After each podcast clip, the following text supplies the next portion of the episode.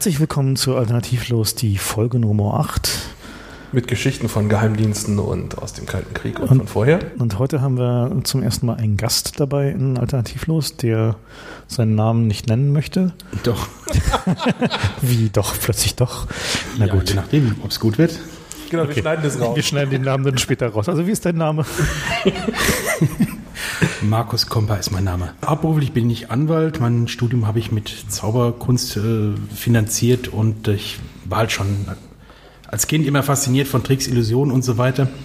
Und äh, vor einigen Jahren habe ich dann mich dann mehr mit äh, politischen Geheimnissen und politischen Täuschungskünsten beschäftigt. Und äh, deshalb sitzen wir heute hier, nämlich äh, Geheimdienste und Tricks, die eben in diesen Bereichen da angewendet werden. Ja, also wir haben uns überlegt, äh, wir fangen mal mit einem kleinen Witz an.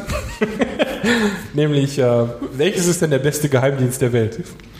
Hm, da fallen einem so einige ein, ne? Ja, so Mossad, CIA. Hm, NSA. Und ja. äh, ich wollte jetzt die Position vertreten, dass Dänemark den besten Geheimdienst hat. Basierend auf der Theorie, dass man von denen noch nie gehört hat, oder wie? Genau, das ist ah, ja, verstehe. Hm. Ja, ja, ja. ja gut, also die Niederlande haben ihren Geheimdienst abgeschafft. Das ist vielleicht die größere politische Leistung. Der bei den Auslandsgeheimdiensten. Ja, ja. In, in, ja, klar. Inländisch sind die eher. Also der inländische Geheimdienst ist, ist noch eher sehr aktiv und äh, äh, ziemlich unterwegs. Die waren ja, neulich hatten wir die erwähnt. Hatten wir äh, gerade in der letzten Sendung zu Wilders. In der letzten mhm. Sendung zu Wilders erwähnt, dass die sich darüber beschwert haben, dass der über eine israelische Botschaft geht zum Konferieren und sie ihn mhm. da nicht abhören können. Aber der, der, also der holländische Geheimdienst macht ja noch so andere äh, interessante Dinge. Also die äh, wurden zum Beispiel auch notorisch, als es damals um die Wahlcomputer ging. Und dann brauchten sie jemanden, der feststellen kann in Niederlanden, ob denn jetzt diese Wahlcomputer elektronische Abstrahlung haben. Äh, und da stellte sich dann raus, dass diejenigen, die da die Expertise hatten, war halt der IWD, also der holländische Geheimdienst.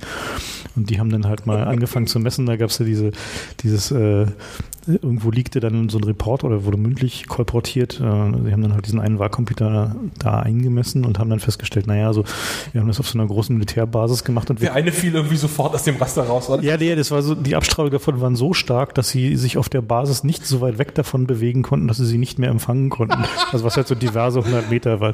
Die haben sie dann sofort abgeschafft, die waren noch vor den NEDAPs. Also das waren die äh, SDU, ja. Lustigerweise ist ja auch einer unserer Kritikpunkte an den NEDAPs am Ende Abstrahlung gewesen, wo man eigentlich gedacht hätte, also wenn wir das messen können, könnten die das eigentlich auch messen. Aber das ist so ein, ein roter Faden, der sich durch die Geheimdienste durchzieht, so dass man eigentlich nee, die, deren Kompetenz die, immer ganz gut unterschätzt. Naja, also die, die, die Abstrahlung von NEDAPs haben die auch schon gesehen. Das war, war ja nicht so, dass es überhaupt nicht äh, sichtbar war, die war nur sehr viel geringer als die von diesen SDU-Dingern. Naja, aber ich meine, trotzdem, du kannst irgendwie ein paar Meter weiter sehen, also außerhalb des Wahlbüros. Ja, das hat, das hat der IWD in seinem Bericht aber auch geschrieben. Ach so, okay. Das haben die, also man kann es halt mit einem normalen äh, Empfänger, normalen äh, Amateurfunkempfänger oder Scanner empfangen. Und Peinlich genug. Da konnte man dann halt im Display irgendwie hören, was gewählt wurde, anhand des Umlauts, der auf dem Display-Controller unterschiedliche Updates verursachte. Ja, gut. Aber zurück zu den Geheimdiensten. Also wir haben uns ja gefragt, ähm, die erste Frage, die sich da stellt, ist, wo kommt eigentlich die Idee her, dass man einen Geheimdienst braucht? So, wer hat das erfunden? Ja, also die, die Monarchien hatten immer so ihre Leute, die Geheimdiplomatie gemacht haben. Äh, Aber es war eher Diplomatie damals, also es war nicht eine Leute, eigene Behörde. Leute abgemeuchelt und das meinst. Ja, natürlich Aufklärung. Also grundsätzlich, äh, Aufklärung ist ja was äh, Militärisches, also Spionage und so weiter. Und ähm, wenn man so will, äh, war der Vatikan immer schon der größte Geheimdienst, denn die hatten aufgrund ihrer Mission und so weiter das größte Informationsnetz, das ja auch äh, ja, die Informationen zirkulierten. Und äh, im Vatikan ist wahrscheinlich noch heute ist es noch so, dass dort die meisten politischen Informationen äh, gespeichert sind. Na, die haben ja auch ihren eigenen Geheimdienst, ne? Der Opus ja. Dei. Ja, ja, der Opus Dei ist nicht wirklich ein, ein Geheimdienst. Der Opus Dei ist ja mehr eine ja eine Sekte, die äh, eine, gute, eine gute Durchdringung hat in der Gesellschaft. Naja, das wird mhm. immer so spaßig, äh, mhm. werden die immer so als der Geheimdienst des Vatikans bezeichnet. Ja, aber. Na, die hatten halt eigentlich noch andere, äh, also die haben auch noch andere äh, Organisationen. Also jeder der Orden. Na, also die Jesuiten sind ja auch bekannt. Jeder der großen Orden, die Jesuiten sind natürlich besonders bekannt dafür, hat natürlich den Zugang äh, zu den entsprechenden Herrschern und die katholische Kirche hat da natürlich noch einen besonderen Vorteil, weil die katholische Kirche hat ja diese Beichte, nicht wahr? Und der Kein Zufall. und es ist tatsächlich so, dass die, die Machtstrukturen äh, eben durchaus darauf beruhen, wer halt, ein, also welcher Orden jetzt den Beichtvater des jeweiligen Herrschers gestellt hat über viele, viele Jahrhunderte. und darüber halt dann eben berichten konnte nach Hause, äh, was denn jetzt gerade so den, den Herrscher da bewegt. Ja, also ähm, Wissen ist Macht. Also das eigentlich spricht man ja äh, nicht von Geheimdiensten, sondern von Nachrichtendiensten. Das ist die beschönigende deutsche Bezeichnung. ja gut, aber es geht im Wesentlichen um Informationsgewinnung, Informationsgeheimhaltung, Verarbeitung, Auswertung und so weiter. Das ist eigentlich fast eher ein journalistisches Business, wenn man so will. Ähm, aber nochmal, was diese, den religiösen Aspekt betrifft, das ist auch ganz interessant. Und zwar ähm, einer der größten Arbeitgeber für Religionswissenschaftler und so weiter, das sind tatsächlich die Geheimdienste, weil die eben äh, wissen wollen, wie ticken eben die Leute in den unterschiedlichen äh, Erdteilen und wie reagieren die äh, aus religiösen Erwägungen, wenn wir jetzt hier irgendwas machen wenn wir hier einen Krieg anfangen. Ja, hättest du gedacht, dass Geheimdienste die, mit die größten Arbeitgeber von Religionswissenschaftlern sind? Also ja, die ganzen Politik, sehr skurril. Die ganzen Politikwissenschaftler müssen ja auch irgendwo bleiben. Die Lobby, Lobbyisten sind ja irgendwann alle voll und dann. Oh, na da, die Gefahr sehe ich nicht. Aber es gibt ja diese witzige Geschichte, dass die, dass die Geheimdienste, also insbesondere die CIA, in großem Stil Kunstförderung betrieben hat in, mhm. in ja. Westdeutschland. Und da gab es auch mal eine schöne Fernsehdokumentation zu. Ja, Germany Made in USA heißt sie, glaube ich. Ähm, da geht es darum, dass die Amerikaner nach dem Zweiten Weltkrieg eben Programme hatten, um den Deutschen die Demokratie näher zu bringen. Und interessanterweise haben die auch linke Künstler gesponsert, also alles verdeckt oder größtenteils verdeckt. Wobei, die, wer wollte, konnte diese Lobbyorganisation schon durchschauen. Ähm, ja, kann man zustehen, wie man will. Ähm, Tatsache ist, dass die Amerikaner damals ähm, in der deutschen Medienlandschaft sehr viel kontrolliert haben in den 50ern und bis in die 60er wohl noch. Also ich habe mal einen, äh, einen Galeristen getroffen, einen Westberliner Galeristen, der äh, in den 70er und 80ern da sehr intensiv unterwegs war. Und der erzählte mir, dass es ein ziemlich offenes Geheimnis war, dass äh, es da einen ziemlich festen Geldbetrag gab, so einige 10.000 Mark im Monat, die von der CIA verteilt wurden unter den Galeristen, die äh, junge, abstrakte, wilde Künstler gefördert haben. Und es äh, stammte wohl aus so einem Programm, mit dem die einfach ja, sozusagen die Freiheit des Westens plakativ darstellen mhm. wollten. Also einfach den, ja, also alles, was gut und schön ist am Westen halt, also Meinungsfreiheit und Kunstfreiheit und äh, mhm. Äußerungsfreiheit und wir können hier wild und freaky sein. Das haben sie halt damit gefördert so und die haben sich dann natürlich das irgendwie größtenteils in die Nase gezogen und äh, damit halt äh, dann äh, umso buntere Bilder gemacht. ähm, das, da ist auch so ein Gegenprogramm zu den Nazis mit ihrer entarteten ja, Kunst. Ja, genau. Also ich finde das ja durchaus positiv. Also meine, meine, meine ja. stille Hoffnung ist ja eigentlich, dass, dass der Westen irgendwann versteht, dass das eigentlich seine Chance gegen China sein wird.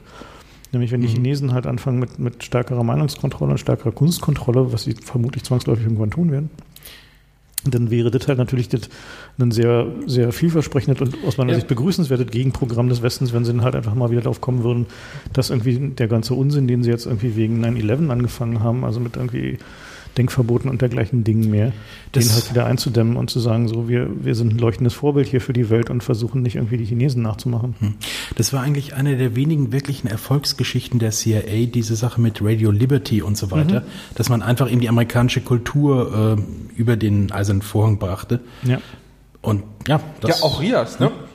Auch ja, Rias. Man, klar, man, das war halt Musik, mhm. ne? Also dann die, also meine, funktioniert halt schon Kunst als, äh, als Transportmedium für, mhm. ja, für Freiheit, äh, ist halt sehr effektiv so. Und insofern, das ist eine Sache, da kann man wenig gegen sagen. Natürlich haben. Also Auch in die andere Richtung übrigens. Es gab neulich so einen sehr schönen äh, Dokumentarfilm, wie die DDR raubkopierte US-Kunst dann in einem Gegensender gespielt hat, um quasi dem Westen zu demonstrieren, dass es das auch in der DDR gibt.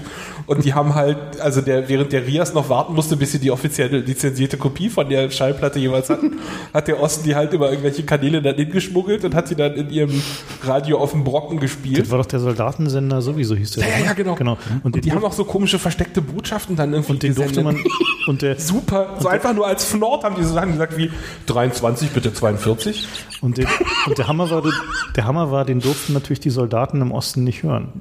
Natürlich nicht, wo also kann man war, da War halt so, dass, also der hieß zwar Soldatensender und war halt sozusagen darauf ausgerichtet, äh, ja, für die Soldaten so, ne, ein bisschen leicht, leichte Unterhaltung und so. Ja. Und äh, also wie genauso wie die, die äh, entlang dem Programm der, der alliierten äh, mhm. Sender, die halt für die, für die Truppen hier waren. Das halt nun umgekehrt mit irgendwie ein bisschen Propaganda drin. Und den durften die aber natürlich in der, in der Nationalen Volksarmee war der halt verboten, durfte nicht gehört werden. Also es gab auch nur mhm. begrenzte Bereiche, wo du überhaupt zu empfangen war, weil dann halt vom Brocken, aber ja. Also es gab diese wunderbare Anekdote, dass die eben teilweise auch, wenn sie irgendwelche Westoperationen aufgedeckt hatten, dass sie dann äh, so Andeutungen und Details eben auf diesem Sender ausgestrahlt haben, so als Stinkefinger in Richtung Westen. Ja, so, ach übrigens, schönen Gruß an Herrn so und so in da und da. Ich so, äh, was? Schon durchaus eine sehr humoristisch wertvolle Aktion, die die da gemacht haben. Verstehe. Naja gut, ich meine, für eigene Werte von humoristisch, ne? Also, Ach naja, was denn? Ich meine, das finde ich doch lustig. Ist doch viel besser, als wenn sie Bomben bauen damit. na gut. Ja. Ja gut, ich meine, die Geschichte der Geheimdienste ist natürlich äh, vermutlich irgendwie zusammenfallend mit der Geschichte von überhaupt politischen Strukturen, die zuerst entstanden sind. Äh, in der Bibel gibt es ja auch schon allerhand Leute, die da rumspionieren und äh, Ja, also Geheimdienste, so wie man sie heute kennt, die sind ein Phänomen, das sich so äh, Anfang des 20. Jahrhunderts entwickelt hat. Äh, interessant ist die Entstehungsgeschichte des britischen Geheimdienstes. Und zwar, es gab da einen in, damals sehr populären Autoren, der hieß William LeQueux oder wie der sich ausspricht. LeQueux geschrieben. Kannst du es aussprechen? Ich naja, und das war also ein, ein äh, Autor, der sogar der Lieblingsautor der Queen gewesen sein soll. Und der hat eben äh, einen Roman geschrieben, Spies of the Kaiser. Also Spione des deutschen Kaisers. Die Deutschen hatten tatsächlich einen Auslandsnachrichtendienst gegründet, aber jetzt nicht äh, so, dass da irgendwie Der war doch keine ernste Bedrohung zu der Nein, Zeit. die haben Informationen gesammelt, also äh, völlig unspektakulär. Und äh, dieser LeQuex hat eben, LeQ, ähm, der hat in seinen Romanen eben dann wirklich Verschwörungstheorien ausgegeben ohne Ende und es war sehr erfolgreich und es erhob sich eben so ein großes Geschrei, wir brauchen jetzt auch einen Geheimdienst. Und das wurde sozusagen hip, ja. Ja, und dann äh, haben, Na, das ist halt PR, Ja. ne? wie heute Ja, genau. Werbung funktioniert. Wenn du der Bevölkerung irgendwie klar genug machst, dass man es jetzt braucht, dann braucht man das. ja, also diese Spies of the Kaiser würde man heute übrigens Terroristen nennen, das nur vom Mechanismus her. Die, stimmt, die, die Grenze zwischen Sabotage und äh, Informationsgewinnung war noch sehr fließend, ist richtig, ja.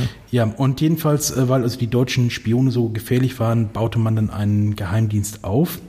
Äh, anfangs noch mit sehr geringem Personal, allerdings das hat es in sich. Und zwar ähm, der erste Leiter des britischen Auslandsgeheimdienstes, äh, der nicht militärisch war.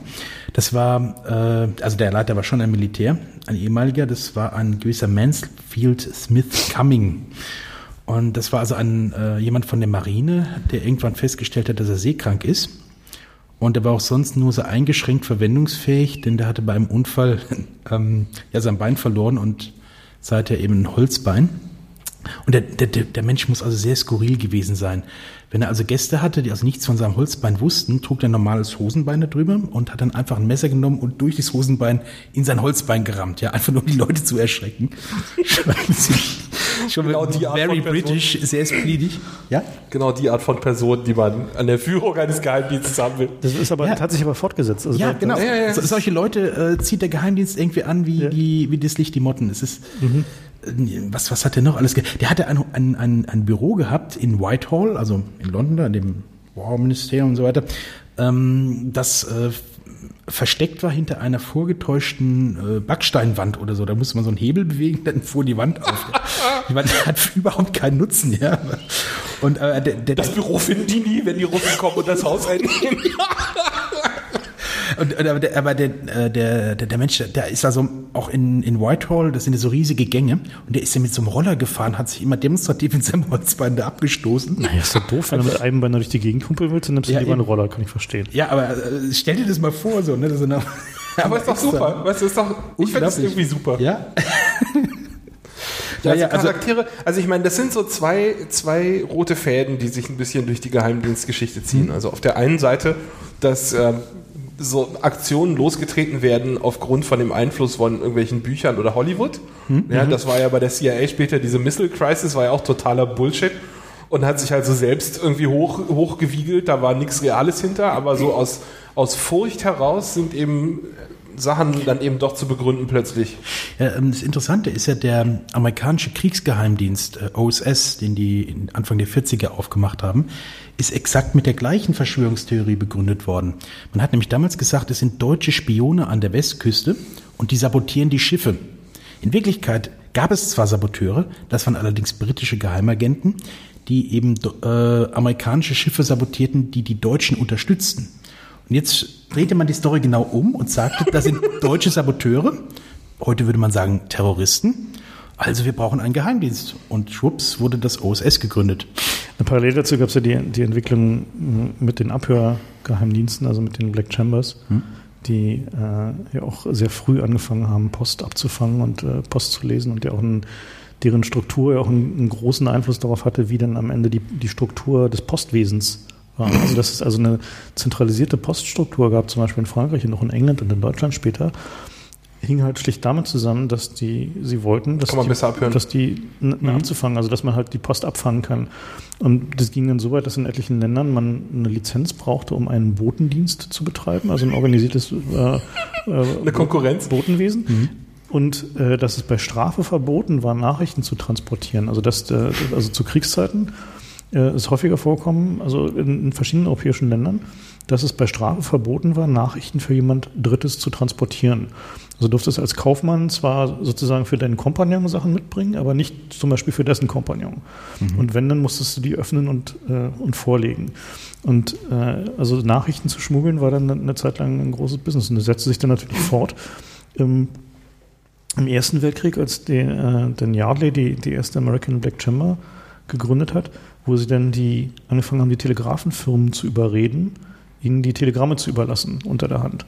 Und dann haben sie die nach dem Ersten Weltkrieg, äh, Weltkrieg wieder aufgelöst, weil irgendwie mit dem berühmten Satz halt Gentlemen don't read each other's mail und haben ihn dann natürlich im Zweiten Weltkrieg wieder aufgemacht, so parallel dazu, zu, zu genau dieser, dieser OSS-Geschichte von Donovan.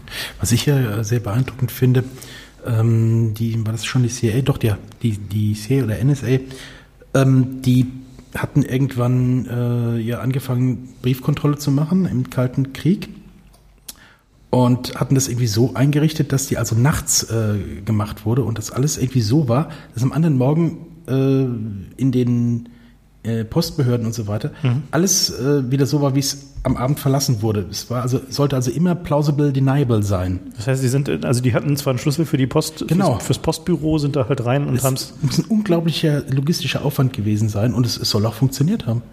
Also kann ich mir gut vorstellen, also im Osten lief es halt so, dass die äh, wir hatten hier auch zentralisierte Postämter mhm. und da gab es dann halt einfach jeweils einen Raum nebenan, wo die Post immer durchging. Also, war halt, mhm. also die wurden halt, bevor die halt in die, in die Zustellung kamen, mhm.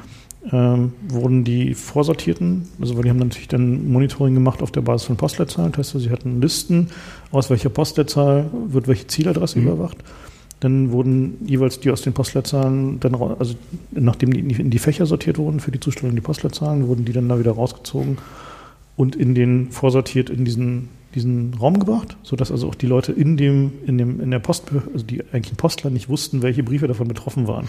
Die durften die schon einmal vorsortieren nach Postleitzahlen, dann wurden sie einmal durch diesen Raum geschleift, da wurden sie über Dampf geöffnet, also die Briefe, die sie halt mhm. sehen wollten, und die anderen wieder rausge, äh, rausgeholt. Und natürlich wurde äh, speziell die Post äh, aus dem Westen äh, intensiv überwacht und mhm. die Post in den Westen. Das hat sich ja als Prinzip äh, weitererhalten bis heute. Also wenn man sich heute die Abhörschnittstellen die automatisierten Abhörschnittstellen für Telefone anhört. Da gibt es auch das Prinzip, dass die Telco nicht mitkriegen darf, wenn die Polizei abhört. Mhm. Und wenn ein Geheimdienst einen Polizisten abhört, dann darf die Polizei das natürlich nicht mitkriegen. Also es gibt so eine Hierarchie von, wer alles nicht mitkriegen darf, was die nächsthöhere also Abteilung macht. Also das Prinzip, es macht ja auch Sinn, ich meine, das ist mhm. ja...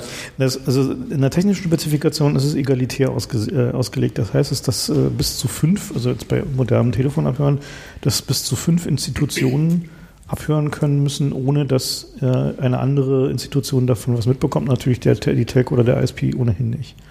Das ist halt so der, der Standard dabei. Aber wir waren eigentlich bei der USS, Entschuldigung. Ich Moment, eine Sache möchte ja. ich noch, wenn wir schon bei Postabhören sind. Da fällt mir nämlich eine Geschichte ein von Mitte letzten Jahres. Da ist nämlich rausgekommen, dass die Westalliierten auch völlig, hm? völlig hemmungslos alles abgehört haben, die Post geöffnet haben und dass es sogar äh, vom Umfang her vergleichbar bis höher war, was die Oster, Ostler abgehört haben. Und es gab im Westen immer die Legende, naja, wenn euer Brief geöffnet wird und so, das war die Stasi. Und es haben alle im Westen geglaubt. Also sage ich mal stellvertretend. Alle haben sofort angenommen, wenn da irgendwie was manipuliert wurde, na, das wird der Osten gewesen sein. Aber rückblickend ist das nicht mehr so klar. Ja? Jeder Brief wurde zweimal geöffnet. Also die ja. hätten sich eigentlich Arbeit sparen können. Der eine öffnet, der andere verschließt. Ja. Da hätte man Synergieeffekte nutzen können, würde man heute sagen. Ja, aber, aber also das war, das war richtig, richtig lustig, weil nämlich die, die, das Grundgesetz äh, wenig vorausschauend von den Amerikanern so gemacht worden war, dass drin steht, Post darf nicht geöffnet werden. Und dann hatten sie ein Problem. Wie öffnet man jetzt die Post? Ja? Und, und äh, die, die Lösung im Kalten Krieg war, dass man einfach gesagt hat, na, das machen nicht wir, das machen die Alliierten. Und dann hat man die Post Ja. einmal durch die Alliierten geschleust und die haben die dann geöffnet. Und es war nicht nur die Idee von den Alliierten übrigens, dass wir das so machen sollen, sondern das war äh, Adenauer.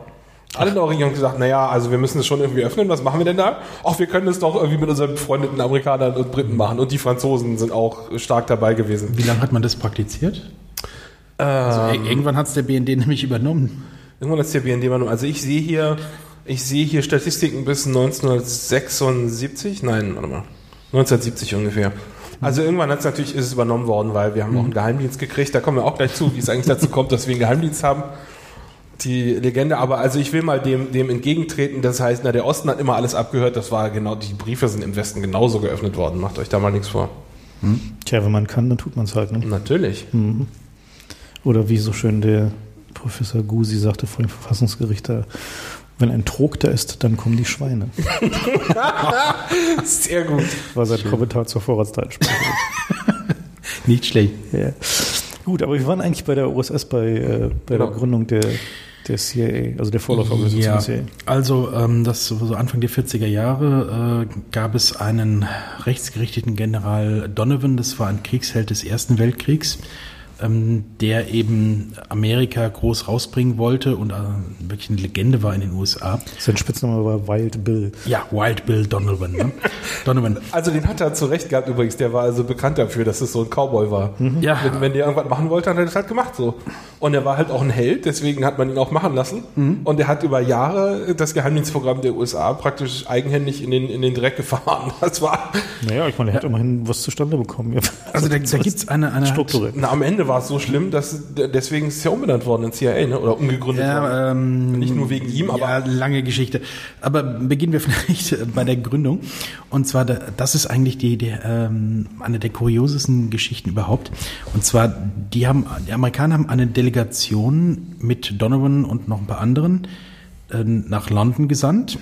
Und dort sollte also der britische Geheimdienst, der jetzt ja schon einige Jahrzehnte Erfahrung hatte, eben erstmal mit den, ja, ja, den erklären, Geheimdienst, wie funktioniert's und wie sieht's überhaupt aus.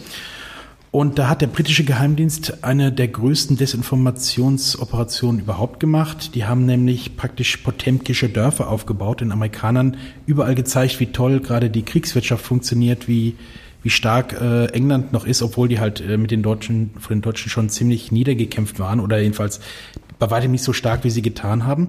Aber sie haben eben die Amerikaner nur äh, an die Schok Schokoladenseiten gefahren. Und das Interessante ist, äh, einer der Gastgeber äh, auf der britischen Seite war Ian Fleming. Das war ein, äh, vormals war das ein Bankier, der aber eben auch ein Marine-Captain war und jetzt war er eben im Geheimdienst. Ian Fleming wurde später bekannt als der Autor der James Bond Bücher. Ja. Und der ja durchaus äh, äh, enge Kontakte immer noch hatte zu seinen Geheimdienstkumpels. Ne? Äh, nicht nur zu dem, sondern auch äh, diese äh, britisch-amerikanische Sache, äh, diese Linie wurde von Fleming auch noch lange betreut. Der hat noch Jahrzehnte äh, da, äh, ja, die Also- Besuche gemacht und äh, so weiter. Heu- Heute würde man sagen, ist äh, wie im Osten, ne? wenn man hört, dass die da die Salz- ihre Freunde aus Amerika nur an den guten Stellen vorbeigeführt haben. Das ist exakt, was in der DDR passiert ist, oder nicht? Ja. Wenn die Russen kamen, guck mal hier, wie toll das alles ist. was- Das war also in, der, in, der, in meiner Geburtsstadt, äh, war es auch mal so, da kam, glaube ich, Wo kommst du her? Gorbatschow oder so kam noch vorhin aus Perleberg in, äh, in Mecklenburg, also ich habe da nie länger gewohnt, aber da war es auch so, da kam dann irgendwann, äh, ich glaube, Gorbatschow was vorbei oder so. Und dann haben, das ist halt jemals eine sehr schöne Altstadt gewesen mit so Fachwerkhäusern und so. Und dann haben sie tatsächlich äh, bei so diversen Fachwerkhäusern die Fassade saniert, also wirklich präzise die Fassade, die Fassadenwand und dahinter also abgestützt mit so Balken. So, also da stand wirklich vorne nur die Wand. Und So ein Filmset, ja? ja, wie so ein Filmset. Und, und, haben, und haben da so Gardinen da reingehängt und Blumenkästen davor gebaut. Und dann haben sie noch die, äh, haben sie die, äh, die, die Wände also auch saniert und gestrichen in der Stadt. Aber nur, nur so hoch, wie man aus dem Autofenster gucken kann. Also ich habe irgendwo mal gehört, die hätten, die Autobahn angemalt, wenn Honecker irgendwie äh, darum gefahren ist. Ja, also die, die, die, die Streifen und so haben sie, haben sie schon immer frisch gemacht und so. Und also da war es halt so, dass, dass diese, also gab dann halt diesen bizarren Effekt, das war glaube ich 86 oder so, oder so, als der da war.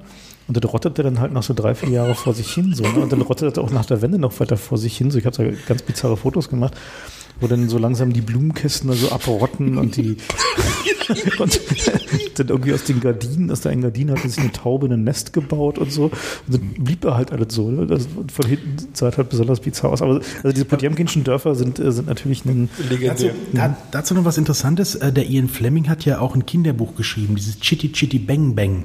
Und da gibt's auch eben solche Illusionen, wo die da äh, so, so einen Tunnel irgendwie inszenieren und in Wirklichkeit ist es ein LKW und dann fährt das Auto durch den Tunnel und wird vom LKW gecached. Also das sind so diese, diese Art zu denken, ne, die Der ist halt eigentlich ja, ein Zauberer. Täuschung. Ja, Täuschungskunst eben. Also man kann vielleicht auch, ich weiß nicht, ob es jetzt einen Zusammenhang gibt, aber die Briten haben ja bis, ich glaube vor zwei Jahren, ähm, haben die ihre Schuld bei den Amis abgezahlt für den Zweiten Weltkrieg.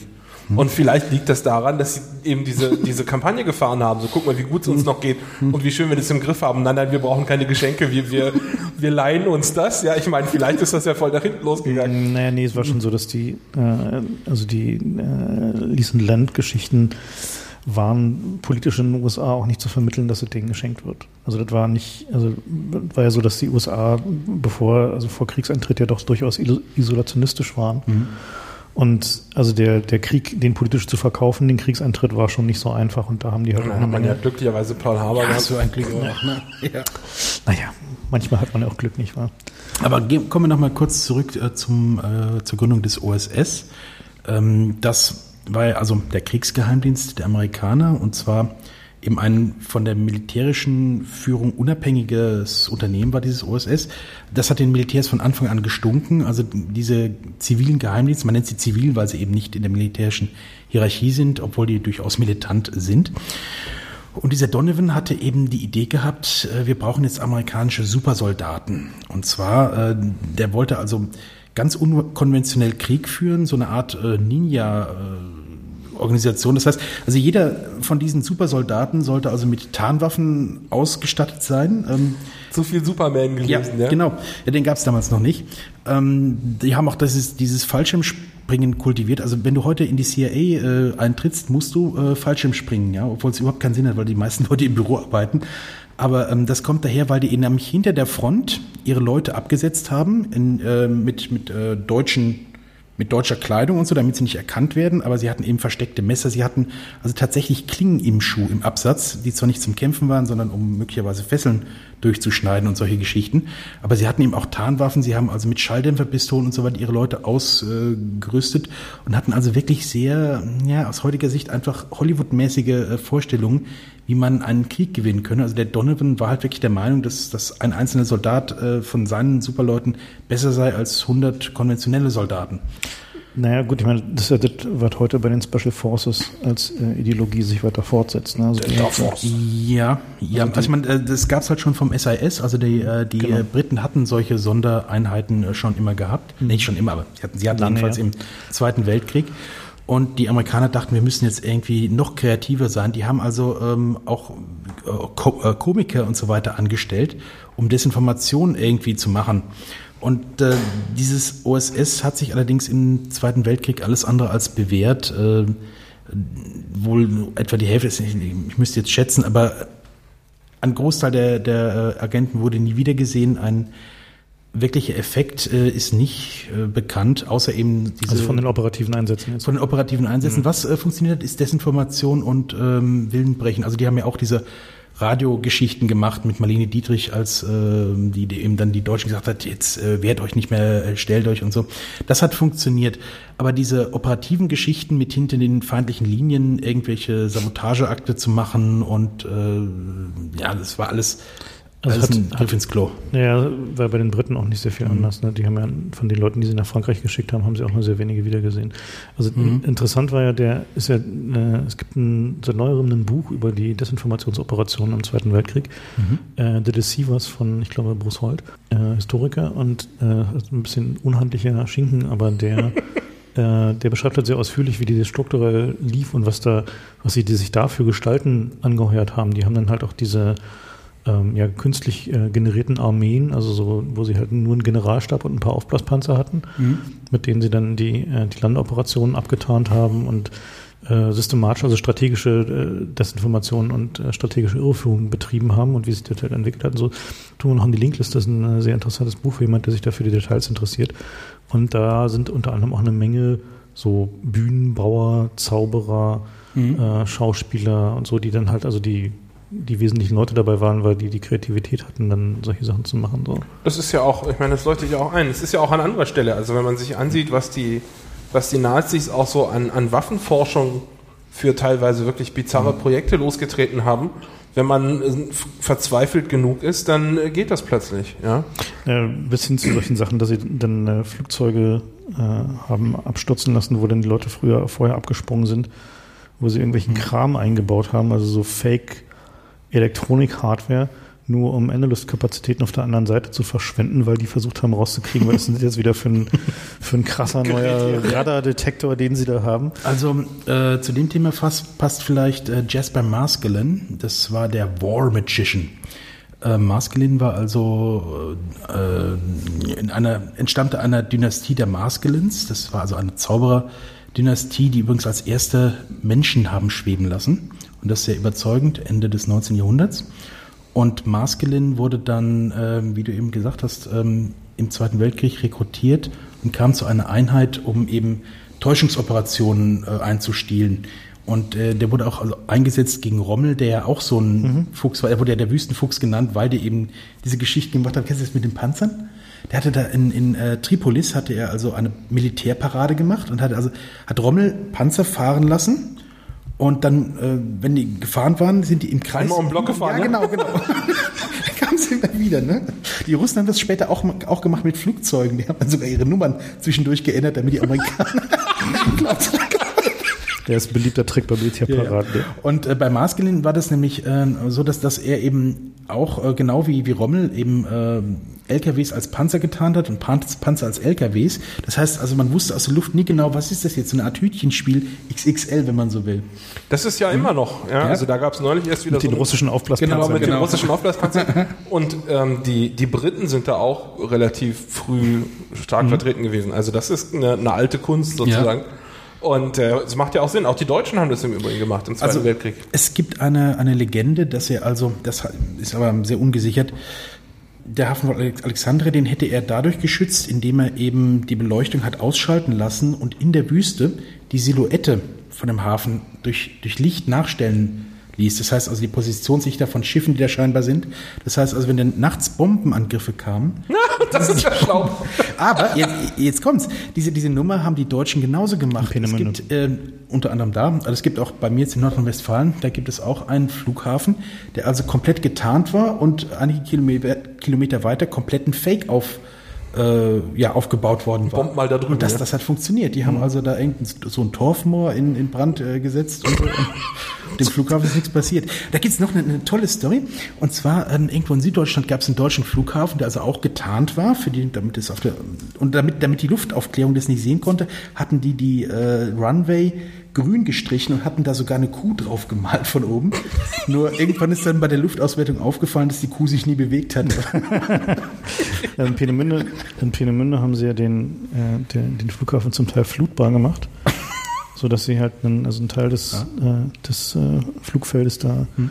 fluten konnten und das dann auch wieder ablassen ja. konnten, um die Küstensilhouette weiter nach innen zu verlegen. Und weil die Bomber natürlich, äh, also wenn die von See angeflogen sind, um da die Raketenproduktionsstätten äh, zu bombardieren, haben die natürlich mit dem optischen Visier die Küstenlinie angepeilt, weil es ein fester Marker ist und von da aus dann äh, eine Kompassrichtung und dann Sekunden entsprechend der Geschwindigkeit, die sie hatten, bis zum Abwurf. Hm. Und die haben halt die Küsten, Küstenlinie nach innen verlegt und dadurch äh, haben die zu weit inland gebombt? Haben die zu weit inland gebombt und da waren halt die Gefangenenlager. Ne? Deswegen sind da so viele, mhm. so viele Gefangene umgekommen, äh, weil die dann halt da gebombt haben und nicht in den, äh, nicht bei den Produktionsstätten. Und die, äh, also Teile dieser, dieser Infrastruktur sind zum Teil noch vorhanden. Das war, war dann mal irgendwann Anfang der 90er, als da auf diesem Gelände in, äh, in Peenemünde die ganzen NVA-LKWs zusammengezogen wurden. Ähm, aus den norddeutschen Stützpunkten, um die zu verkloppen. Mhm. Ähm, da sind wir halt mal hingefahren, um uns das anzugucken und sind dann da auch ähm, mal ähm, durch den äh, Zaun, also naja, es war jedenfalls nicht ganz offiziell der Besuch. Military Spotting. und irgendwann haben uns, haben uns dann da die, die Wachschützer eingesammelt Wir dachten so, jetzt sind die halt stinkig, weil wir hier rumgelaufen sind und so, aber die waren nur schwerstens besorgt um uns, weil wir uns halt da durchs Gras geschlagen hatten. Ach, weil es da noch Minen gibt oder was? wussten, nee, da gibt's, da gibt's halt so acht Meter tiefe Ablaufschächte. Wir haben uns mal einen davon gezeigt. Ach, halt, wegen dem Fluten? ja, also das sind halt die, die, die, die Drainageschächte dafür. Und äh, wenn du da reinfällst, bist da finde ich nie, nie jemand. So, ne, kannst vergessen. Die, also da waren die einfach mir so besorgt, dass sie uns dann aus dem Gras kratzen und nach vorne zur Tür fuhren. Und Wie war dieser Begriff nochmal mit den erlebnisorientierten Jugendlichen? ja, genau. In meiner Jugend war ich auch ein erlebnisorientierter Jugendlicher. Insofern, ja, also diese, äh, diese, diese Geschichten der Peenemünde, da gibt's noch, noch, noch einige von, so, also mit Krass. den, mit, den, mit den Häfen, so dass sie da versucht haben, einfach konstruktiv äh, äh, Tarnung mit einzubauen. Das ist ja übrigens auch der Grund, warum die Kirchen so häufig das Bomben überlegt haben. Ja, weil das hat man als. Die waren dem- die Aimpoints, ja. Genau, dann, danach, danach haben sich die Bomber ausgerichtet, um, um die eigentlichen Ziele zu treffen. Und die, deswegen haben sie die nicht weggemacht. So, das hat nichts mit irgendwie der liebe Gott schützt uns zu tun, sondern das ist ganz technisch erklärbar. Äh, weißt du, was, was die äh, Briten in Hamburg als erstes bombardiert hatten? Nee? Das Finanzamt. Weil es brannte so schön, oder? Nee, aber ich meine, dann funktioniert. aber um die Wirtschaft platt zu machen. Ja, Kriegswirtschaft wird dadurch. Äh, Achso, da können die. Steuern, die Steuern nicht mehr einnehmen. Was ich ja durchaus begrüßenswert so als Ja, äh, mit Sicherheit haben sie sich beliebt gemacht in Hamburg. Nein, Ich hätte noch ein anderes Ziel in Hamburg, aber das werden wir jetzt nicht. Komme ich nämlich heute gerade her. Ja, gut, das, das lassen wir mal lieber außen vor. Das gibt doch bloß, bloß wieder Ärger, du musst doch häufiger nach Hamburg. Lassen wir mal. Ja. Ja, aber also zum, zum, zum Stichwort äh, strategische Ziele vernichten. Äh, in, es gibt ja diese Geschichte, dass äh, in Amsterdam äh, wurde irgendwann das Bevölkerungsregister von dem, vom Widerstand äh, abgebrannt, als die Nazis, nachdem die Nazis da einmarschiert sind, äh, um die Juden zu retten, die natürlich da in diesem Register drin standen. Und ähm, äh, interessant ist, dass dabei, also ein größerer Teil des Registers hat es tatsächlich auch überlebt, aber so etliche 10.000 Leute konnten deswegen halt sich verstecken, weil sie halt dann plötzlich unregistriert waren. Äh, weil, also ist ja so einer der, der Dinge, über die die Holländer immer nicht so gerne reden, ist, dass sie natürlich sehr effizient organisiert sind und wie auch immer gerade die Obrigkeit ist, denen helfen sie halt. Und äh, der, äh, der holländische Widerstand da hat dann halt gezielt versucht, eben genau die Juden zu retten, indem sie halt den, äh, dieses Register abgefackelt haben. Und äh, der, der Erfolg war halt zumindest, dass irgendwie etliche tausend Leute halt äh, dadurch überlebt haben. Also es macht halt schon immer Sinn, halt irgendwie die Datenbestände anzugreifen, Okay, OSS, ja. Wie kommt es denn, dass der OSS aufgelöst wurde? beziehungsweise umgegründet. Ja, also es, es gab schlicht, also erst einmal die, die äh, Generalität, äh, die war schon immer dagegen und ähm, man muss dazu wissen, dass es bei den Amerikanern sehr viel Rivalität gibt. Die einzelnen Waffengattungen rivalisieren miteinander. Und dieser Geheimdienst, dass da irgendwie andere Leute äh, Operationen machen sollte, das, das hat denen gestunken. Und es gab schlicht und ergreifend äh, keine Hinweise darauf, dass das OSS irgendwas genutzt hat. Es gab genau einen OSS-Agenten, der ähm, ja Kriegswesentliches geleistet hat. Das war Alan Dulles persönlich. Alan Dulles war ein Wall Street-Anwalt, der vorher Diplomat war. Und der ist während des Zweiten Weltkrieges als Agent mit der Nummer 001 übrigens, kein Witz, den hatte sich 001, ist er in die Schweiz und hat eben dort versucht, seine Kontakte zur Seine deutschen Nummernkonten Wirtschaft zu pflegen. Ja, das wohl auch. Ähm, ist ein bisschen umstritten, was er da gemacht hat in Bern. Aber er äh, kannte halt sehr viele deutsche Industrielle und ähm, es gab ja auch viele Adlige, die mit Hitler sich nicht so identifiziert hatten.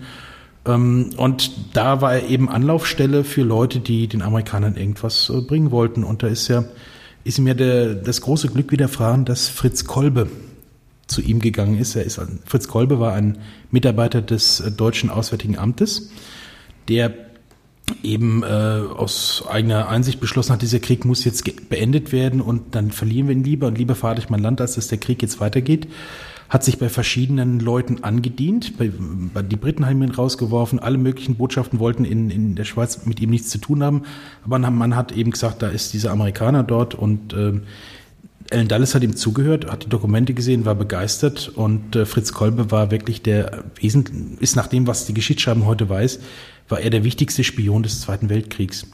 Und insofern war Alan Dulles ertragreich, aber dieses OSS mit auch seinen, durch Zufall als durch Leistung. oder? ja, natürlich, natürlich. Ich meine, die haben im Prinzip, er war ein Briefkasten, ja, genau wie heute WikiLeaks. Man, man hält einen Briefkasten auf und jemand so ein- schmeißt was rein. Also so ein Briefkasten braucht halt einfach auch eine gewisse Kompetenz. Ne? Also muss man schon sagen, dass irgendwie so mit diesem, ähm, ja, also dem, dem Know-how, wie man Nachrichten übermittelt und Nachrichten austauscht und eben Briefkasten spielt oder eben dem Versagen dabei sind ja durchaus nicht ganz wenige Operationen äh, aufgeflogen oder untergegangen. Ne? Ja, also bei Fritz Kolbe war es so, dass ihn viele für einen, Provo für einen deutschen Provokateur hielten. Ne? Und das, das war der Klassiker. Ne? Ja. Das ist ja immer, immer wieder so. Ne? Also, dass die, die, die, die, die besten Agenten wurden erstmal abgelehnt, weil man sie für, für falsch hielt, ne? für ja, Doppelagenten. Ja, da kommen wir vielleicht noch später zu, zu James Jesus Engleton und seiner Violence of Mirrors. Ne? Zum Beispiel, ja. Der ist ja doch, äh, vielleicht sollten wir ja. vielleicht sollten wir es ja gleich machen, diese Geschichte mit den Doppelagenten. Es zieht sich ja eigentlich durch die, durch die Geheimdienstgeschichte wie ein roter Faden. Also, dass die, jeder Geheimdienst glaubt, dass ein anderer Geheimdienst ihm versucht, irgendwelche Leute unterzuschmuggeln und ihm na, das stimmt ja auch. Es ist ja. weit weniger erfolgreich als, als Und dann versuchen sie die wiederum zu enttarnen und umzudrehen, mhm. sodass sie denen wiederum Sachen äh, umdrehen können und so. Und das äh, berühmteste Opfer davon ist äh, äh James Jesus Engleton, ein äh, CIA äh, Chef, der, beziehungsweise äh, CIA-Konterspionagechef, äh, mhm.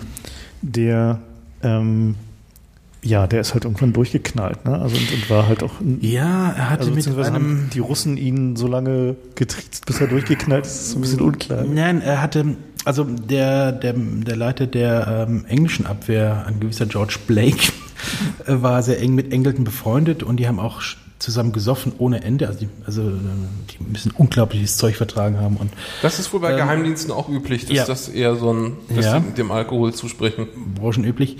Ähm, ist, ja, das sind auch die meisten Todesfälle im Geheimdienst. Äh, Leute, Leberzirrhose. ähm, jedenfalls, ähm, der, also erstmal, er war mit George Blake äh, gut befreundet und im Suff hat er dann sowieso alle Geheimnisse verraten. Das Problem ist nur, dass halt George Blake nach dem Koreakrieg dann doch nicht mehr sich so mit der Krone identifizierte, sondern eher mit dem Kommunismus. Und das heißt also praktisch alle Organis Operationen, die da liefen, waren schon verraten, bevor sie überhaupt in näheres Planungsstadium gerieten. Ganz, ganz oben haben die äh, haben die Russen oder haben die Sowjets ihre Leute da platziert. Und das hat natürlich den Engelten getrieben und die glaubten halt immer, sie haben einen großen Spion im eigenen äh, Laden, in, in der CIA selbst. Ich meine, Engelton selber hat sich ja, äh, war ja eigentlich der Spion, weil er im Suff eben ausgepackt hatte und geplaudert hatte. Und äh, dann ging eben in der CIA eine riesige Verschwörungshatz los, die übrigens noch jeden Geheimdienst äh, befallen hat. Also immer wenn man denkt, man hat einen Maulwurf im, im eigenen Laden, äh, verdächtigt jeder jeden, da geht eine Hexenjagd los. Mhm. Und das hat also einige der Dienste wirklich förmlich gelähmt. Wäre es also besser gewesen, einfach zu sagen, ja gut, dann haben wir halt einen Maulwurf und wir machen jetzt unseren Job weiter. ah, naja gut, also es kommt darauf an, auf, ja. aus welcher Perspektive du darauf guckst. So, ja, ich als mich verfolgt fühlender Bürger finde das schon in Ordnung, wenn sich die Geheimnisse gegenseitig leben, weil sie sich alle für unterwandert halten. Ja, diese, meine Black, Black, Black gehörte ja zu diesen, diesen äh, dieser äh, Gruppe, die die äh, Sowjets auch sehr früh angeheuert haben. Mhm. Also die ja doch eine, als schon perspektivisch sehr, ja. äh, sehr lange dabei war und von dem sich die Briten, also von dieser Geschichte haben sich die Briten noch nie so richtig wieder erholt, so bis in neuere Zeit. Ne? Ja, ich meine, dass der Geheimdienstchef ein Doppelagent ist, ist schon, schon hart. Ja. Wie willst du das toppen? Ja? ja. da geht nicht mehr so viel. Ja, Wobei das nicht so selten ist. Ne? Also hier die der, der gut, BND hat ja auch den, den einen oder anderen wirklich peinlichen Fall gehabt. Ja, der Verfassungsschutz hat noch peinlichere Fälle gehabt, aber gut. Ähm, also eine, eine Sache wollte ich noch. Ja, der sowieso, aber ja. Äh, ja. ganz am Anfang der, der Typ, der, äh, der irgendwann im Osten war. Jetzt ist mir der Name entfallen. Aber gut. Googeln wir gleich. Aber was, was ich im Vorbeigehen noch sagen wollte, ist, äh, Dallas war nur einer von zwei Brüdern. Und sein anderer Bruder war Secretary of State, das ist also der Außenminister und war Teil der Eisenhower Regierung. Und die haben zusammen, hast du mir vorhin erzählt, auch ja, den Eisenhower finanziert. Ja, fangen wir früher an. Ähm, die, die Dulles-Brüder waren äh, die beiden Köpfe der Anwaltsfirma Sullivan and Cromwell. Das ist eine Wall Street Anwaltskanzlei, die spezialisiert ist auf Außenwirtschaft. Die waren also schon immer ein bisschen tricky gewesen. Zum Beispiel ähm, mit dem Suezkanal und diese ganzen Geschichten, die haben also auch öfters mal eben PR-Operationen lanciert äh, oder eben irgendwelche äh, Handlanger hingeschickt, die schmutzige Arbeit gemacht haben. Und diese Firma Sullivan, Cromwell äh, wurde, die, die hat halt fast die, die halbe Wall Street repräsentiert, eben was Auslandsgeschäft betraf, auch in Südamerika und überall. Und die beiden Dulles-Brüder waren das Herz der Republikanischen Partei. Die haben dann eben den Eisenhower auch finanziert. Eisenhower selber war ja parteilos gewesen. Er war von beiden Parteien umworben worden, weil er der große Kriegsheld ja war. Und er hat sich dann aber für die Republikaner entschieden. Und was eben die Außenpolitik betrifft, das hat halt alles der John Foster Dulles gemacht, Außenminister. Und den Geheimdienst hat dann erst einmal der Alan Dulles mehr so hinten herum aufgebaut. Also ähm, er hat ihn erstmal, also formell hatten ihn andere Leute geleitet und er wollte eigentlich nur so, so, so Lobbygruppen leiten, aber später hat er sich dann doch da reingewanzt und äh, leitete dann eine Abteilung eben für schmutzige Operationen. Man nannte es Department of Dirty Tricks.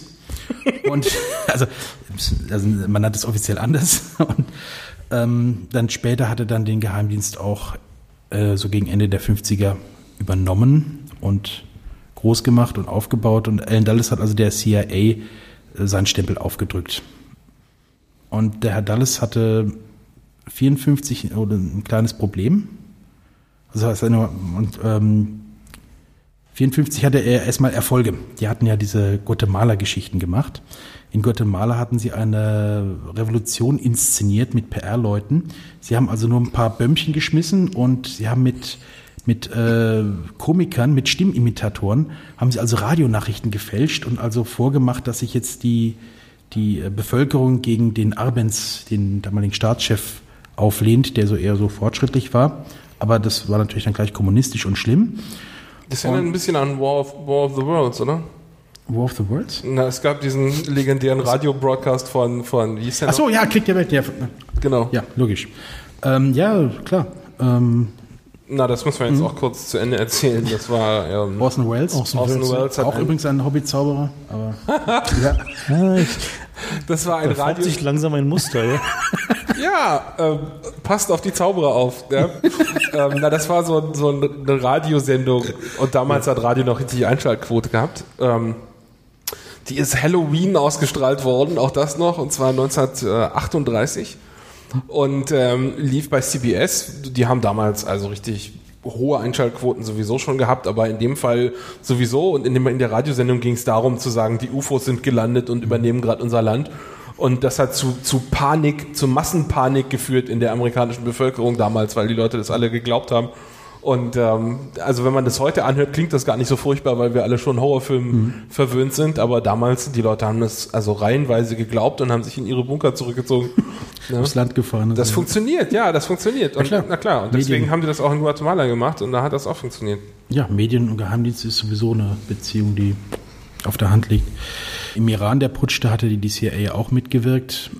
Und äh, das ist dem Dallas geglückt. Als der Koreakrieg losging, da hatten die Amerikaner äh, keinen einzigen Agenten dort. Das heißt, sie hatten überall Agenten, wo man, wo sie unnütz waren, aber da, wo sie äh, gebraucht hätten, hatten sie keinen. Die CIA hatte in den, äh, sie war 47 gegründet worden und sie hat also permanent nur Misserfolge eingefahren.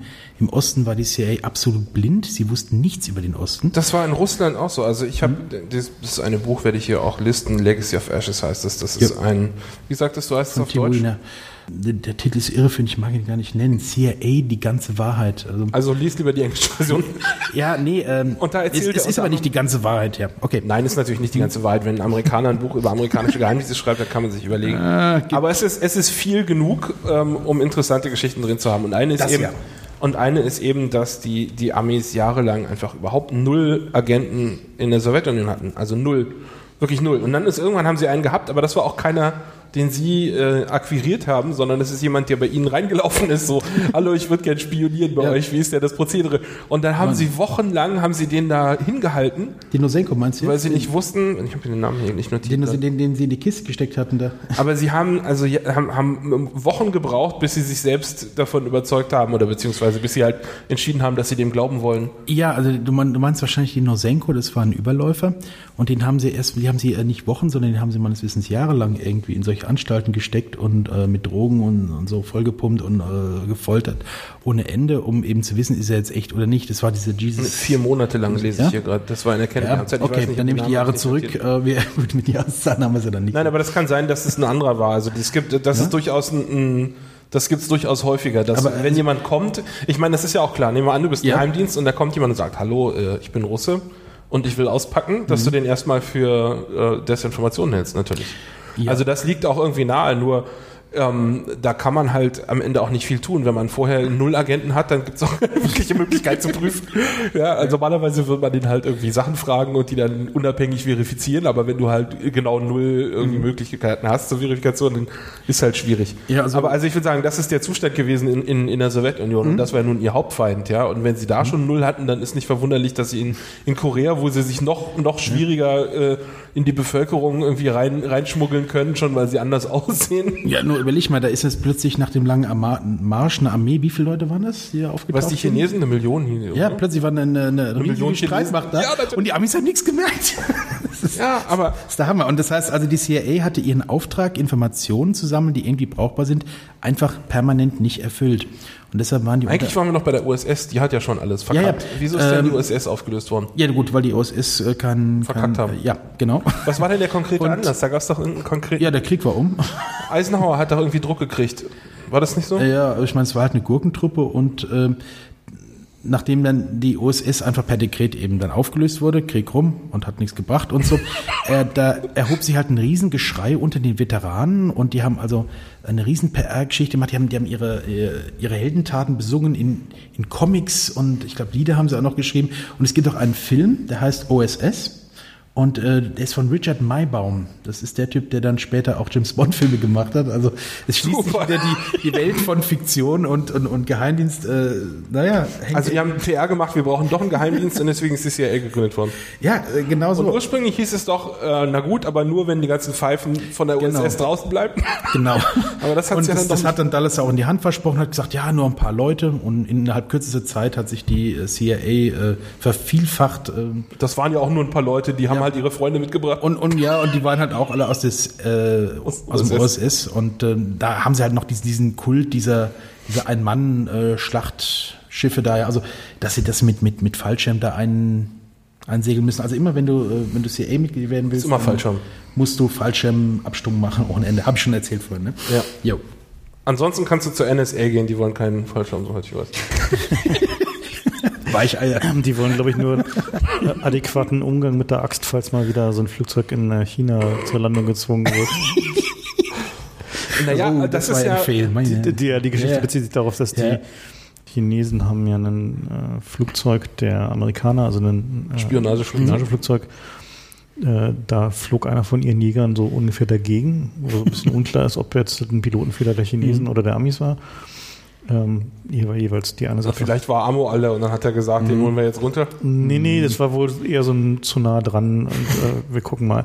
Ich meine, sag mal, wie peinlich ist das denn, wenn du mit einem Spionageflugzeug so nah ranfliegst, dass du kolli Moment. kollidierst? Nee, denn, na, die Jäger, die Jäger, öfter gemacht. die Jäger sind ja dazu da, um das äh, Spionageflugzeug abzudrängen und zu intimidaten. Na, an sich ist doch die Idee, dass du gar nicht nah, dass die gar nicht merken, dass du da ein Na, für- Spionageflugzeug hast, Nee, oder? elektronische Aufklärung fliegst du, äh, fliegst du genau an der Grenzlinie lang, damit du maximale Reichweite ins Land rein hast. Ja, eben. Wobei man sehr oft genug im Kalten Krieg einfach drüber geflogen ist. Äh, Und die Russen halt auch mal solche Sachen gemacht haben, wie dass sie die, dass sie die Funkbarken äh, versetzt haben, also die, wenn sie wussten, dass Damit die ins Territorium versehentlich eingehen. die, und dann haben sie die halt eisenhart abgeschossen. Da sind nicht ganz wenige bei umgekommen. krass. Also bei, in, im NSA-Museum gibt es ja eine, so eine große Tafel von äh, ihren Opfern. Mit den Sternen da, ne? Genau, und die sind, äh, etliche davon sind halt auf solchen Missionen umgekommen, wo die Russen dann halt eisenhart die, die runtergeholt haben. Und Ähm, deswegen brauchten die Amis GPS.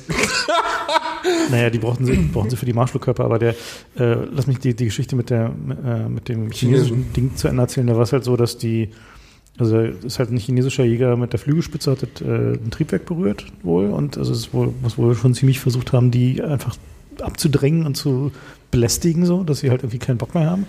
Und dann musste das Ding halt notlanden in China. Und, die Crew hat es aber überlebt und ist irgendwie noch nach, nach Ja, ja, die, die, sind, die sind halt ausgeflogen worden. Die sind halt, die sind halt äh, da gelandet und nach zwei Wochen oder dann zehn Tagen oder so haben sie die auch rausgelassen. Das Flugzeug haben sie halt da behalten. Na, das haben sie auch irgendwann übergeben, aber so in Tüten oder so habe ich gelesen. Also, Also, sie, naja, sie- sie nachdem wirklich klar war, dass sie wirklich jedes winzige Detail irgendwie meine, klar. engineert haben. er, Was würdest du tun, wenn dir, Natürlich. wenn dir so ein Flugzeug mit voll aktueller NSA-Technologie frei Haus äh, offeriert wird? Gut, aber seit dem Vorfall haben sie jetzt ja eben Selbstzerstörungssachen immer dabei gehabt. Na, das haben sie ja den Powers auch mitgegeben, es hat nichts geholfen. Äh, neben dem Paus haben sie eigentlich weniger Selbstzerstörung. Na, so äh, eine Giftspritze, damit ja, er nee, bloß er, nicht sollte sich, er sollte sich selber zerstören. Die Ja, aber das war ja auch der Leak am Ende. Die, haben- die Technologie hat ihn ja nichts genutzt von der U2. Die Ja, haben nee, ja den nee. Powers, der hat ja ausgepackt. Ja, das, ja und nein. Insofern war das schon, äh, äh, Die Technologie der U2 hat ihnen schon eine ganze Menge gebracht. Also die äh, der wussten, konnten daraus natürlich rekonstruieren, mit welcher Auflösung die Amis aufnehmen konnten. na, war denn da genug noch übrig? Ja, du kannst aus dem Weiß ich nicht. aus den, äh, also soweit äh, aus einem russischen, sowjetischen Bericht äh, zu vernehmen war, äh, haben die sogar belichtetes Fotomaterial noch äh, gefunden, was sie entwickeln konnten und daraus konnten sie natürlich sehen, was die Amis Was die sehen Amis können sehen, ja, mit den Überflügen und äh, wenn du so ein Flugzeug in die Hände kriegst, kannst du allerhand daraus re rekonstruieren, ne? aus, allein aus den Teilen, die da über, überbleiben. So. Und, und bei, den, bei den Chinesen war es ja so, dass die dann festgestellt haben, dass die NSA-Besatzung in diesem Flugzeug als zum Teil NSA, zum Teil Militär, äh, ist auch so ein interessanter Unterschied. Der NSA ist da sehr viel militärnäher als die CIA. Die kriegen halt auch häufiger äh, Personal ausgeborgt, beziehungsweise äh, die haben jetzt ihre Dienstgrade und die mussten dann halt irgendwie ihre Daten, also ihre Platten vernichten so und hatten halt aber nur so relativ wenig adäquates Werkzeug dabei. Und zudem äh, wackelte dieses Flugzeug wohl ganz fürchterlich, weil das eine Triebwerk ab war und die Steuerung nicht mehr so ganz funktionierte und auch ein bisschen unklar war, ob sie es mit dem Landen noch hinbekommen, was dann vielleicht deine Prioritäten auch so ein bisschen versetzt, wenn es jetzt darum geht, ob du jetzt lieber hoffst, dass du überlebst oder noch irgendwie deine Festplatten zertrümmerst.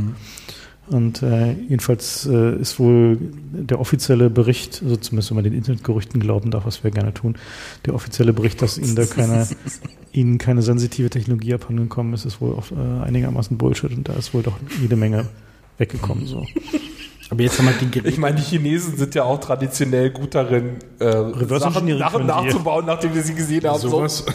Reverse Engineering können die wohl, ja. Wobei, äh, wenn man zu, zur Endrettung der, der Chinesen, also die Chinesen sind ja die erste Macht, die aufgrund von äh, Wirtschaftsspionage ihre Position verlor. Und zwar die Seidenraupe. Das war das Geheimnis dessen. Die Seidenraupe wurde in, und ähm, Maulbeerblätter, die man eben dafür braucht, die wurden von einem äh, als Mönch getarnten Agenten rausgeschmuggelt und zwar in einem Wanderstab, den man irgendwie aufschrauben konnte. So ist jedenfalls die offizielle Geschichte. Das heißt also, die Chinesen sind wirklich das erste Opfer von Wirtschaftsspionage. Und dann haben sie halt irgendwann den Spieß rumgedreht. best- waren bestimmt- ist fair. Haben gesagt, oh nein, das funktioniert, das machen wir auch. Also ich weiß nicht, ob sie denn damit das erste Opfer waren, oder zumindest ein sehr, sehr frühes, aber so Herstellungstechnologien für alle möglichen Sachen, also angefangen von, äh, von Schmiedeeisen und solche Sachen, die wurden ja doch zumindest den Legenden nach schon sehr früh wegspioniert. Ja gut, Porzellan. aber in, in, in dem Fall hatten halt die hat wirklich ein Monopol und Seide, da haben die ordentlich dran verdient. Also das hat schon richtig ins Kontor geschlagen. Also die, Kann man schon mal pumpig werden. Aber es ist halt ein, auch ein interessanter Punkt, halt genau, Wirtschaftsspionage ist ja auch immer noch ein sehr wesentlicher äh, Aufgabenbestandteil der Geheimdienste. Also eigentlich für äh, alle Nationen dafür zu sorgen, dass die, die Unternehmen aus dem eigenen Land bevorteilt werden, dass äh, Informationen darüber fließen, äh, wie viel die andere Seite bei einer Ausschreibung ge geboten hat und dergleichen Dinge mehr. Es gab doch mal diese Geschichte, dass in Frankreich alle Hotels angeblich verwandt sein sollen. Ich weiß nicht, ob da alle Hotels verwandt sind. sind da vielleicht. Also ich weiß nicht. Na, aber zumindest die teuren Hotels, in denen, in denen man absteigen würde. Also es gibt diese verbürgte Geschichte, dass die First Class in der Air France eine Zeit lang verwandt war. Äh, Das äh, ging nochmal durch die Presse. Und ähm, also wenn ich den, ähm, wie formuliere ich das jetzt am besten? Also wenn ich glaubhaften, glaubhaften Berichten glauben darf, dann äh, ist es tatsächlich so, dass es auch äh, nicht ganz wenige Hotelzimmer gibt, da die äh, zumindest mit Kameras, wenn nicht sogar auch akustisch überwacht sind. Kameras? Ja. Oha. Hm. Naja, ist am interessantesten, nicht wahr? Da kommt das Kompromat raus. Ja, da kommt das Kompromat raus und dann ist, äh, Oh, wer ist denn diese dünn bekleidete, Genau, kennen Sie, diese, kennen Sie diese junge Dame? Da fällt mir diese, diese hübsche Anekdote ein. Die Stasi hat das natürlich auch immer gerne gemacht. Ähm, zu Wie ist versuchen, denn dieses Hotel nochmal, zu, lass mich mal erzählen. In, in Leipzig das. Die, Lass mich mal die Geschichte erzählen. Äh, und zwar einen, äh, die Akte habe ich dann äh, im Rahmen einer BSTU-Forschung wurde die, glaube ich, äh, ausgegraben. Also einer Stasi-Unterlagenforschung. Da haben sie versucht, einen Kaufmann aus dem Westen äh, während der Leipziger Messe mit äh, einer jungen Dame zu erpressen. So, sie haben die halt eben rangespielt und die, der hat sich mit ihr vergnügt und dann haben sie ausführlich äh, Foto- und Filmdokumentation angefertigt und haben ihm halt am letzten Tag, bevor er nach Hause fuhr, äh, dann sozusagen das Material vorgelegt und ihn gefragt, ob er denn nicht im Angesicht dieses Materials zur Rettung seiner Ehe und so weiter und so fort äh, da etwas für sie tun möchte. die Reaktion des Kaufmanns war halt die einzig richtige. Er sagte, also von dem hätte ich auch noch gerne zwei Abzüge und von dem auch noch zwei. Und wenn Sie mir das Video, also das, das, den, den Film noch für den Zwingerclub-Abend äh, kopieren könnten, dann wäre ich Ihnen auch sehr dankbar. Und äh, das hat dann wohl auch die moralisch gefestigten Staatssicherheitsoffiziere, die konnten dann wohl auch damit nicht so richtig umgehen. Jedenfalls haben sie ihn dann danach in Ruhe gelassen. Also, wenn euch mal jemand versucht, mit solchen Sachen zu erpressen, wisst ihr, was die richtige Antwort ist. Oh, das ist aber schön war- war geworden. beim- Da möchte ich gerne eine Kopie haben. War, beim Lummer war das genauso, ne? Dem hatten sie also sogar eine DDR-Agentin untergejubelt. Der Lummer hatte eine Affäre ähm, im Osten, ist auch ständig rübergefahren, bevor er eben richtig Karriere gemacht hat. Und da hat es dann irgendwann eine Klaransprache gegeben, sagte, ja, und ist mir doch egal, und hat sogar die Affäre fortgesetzt, weil er sich verstanden hat.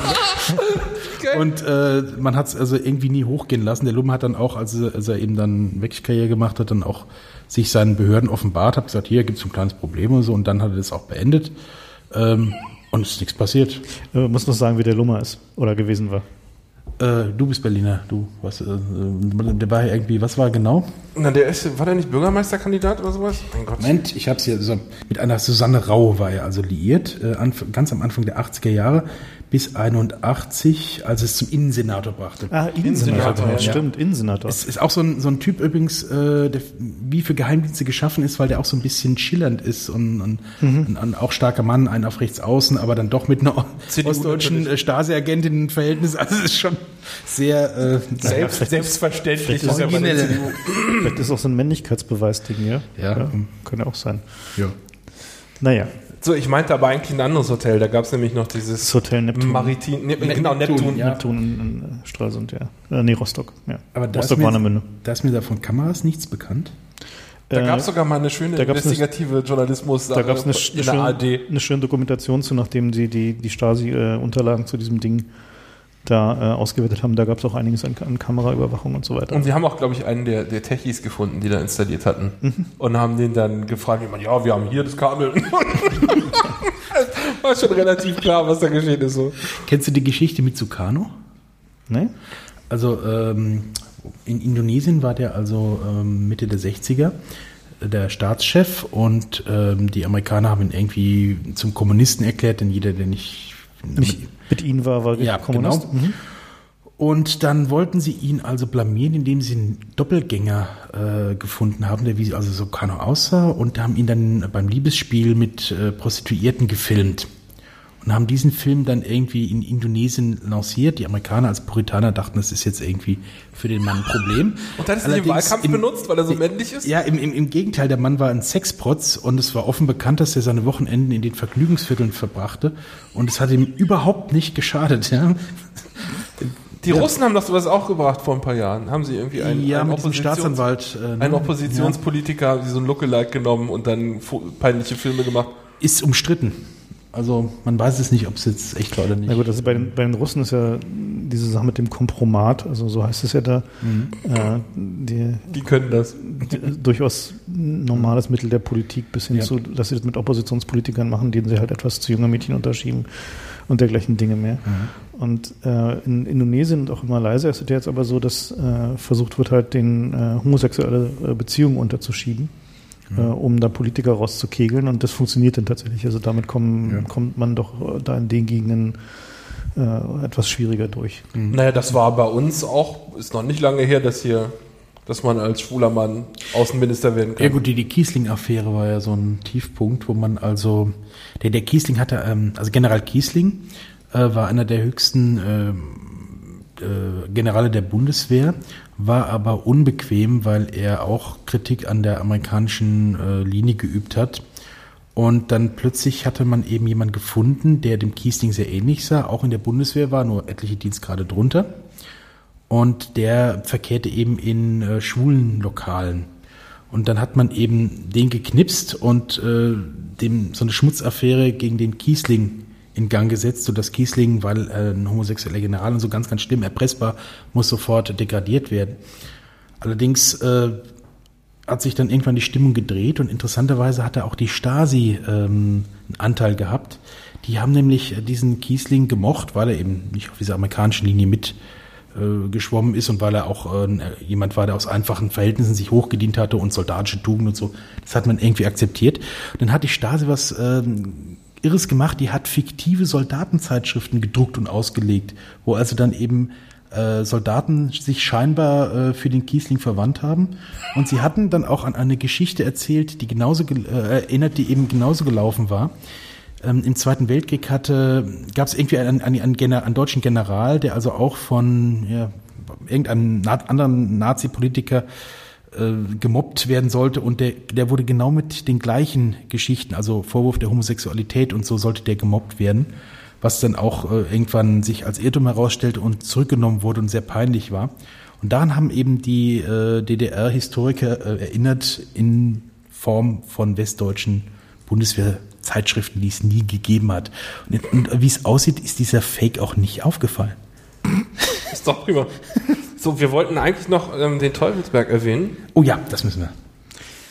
Ja, der Teufelsberg in Berlin ähm, war ja so die, der Hauptabhörstützpunkt äh, der Amerikaner und auch, äh, also ursprünglich ist er britisch und die Amerikaner sind da Untermieter. Weil er geografisch ähm, am nächsten an Moskau dran ist von allen Abhörstützpunkten, die die Amis haben. Das war irgendwie mhm. Und also du konntest wohl bis Moskau ist auch eine, eine geografisch nicht so weil es die, die um Berlin herum ist eine relativ unbergige, flache Gegend. Das heißt, da kommt man auch vom Teufelsberg aus kann man gut, gut gucken. Also Berg ist auch zu viel gesagt, das ist irgendwie 300 Meter oder so. Na, der Teufelsberg ist ein, ein Trümmerberg, ja. der aufgeschüttet wurde unter, äh, beziehungsweise über irgendeiner Nazi-Irgendwas-Akademie, die irgendwie nie so richtig fertig gebaut wurde.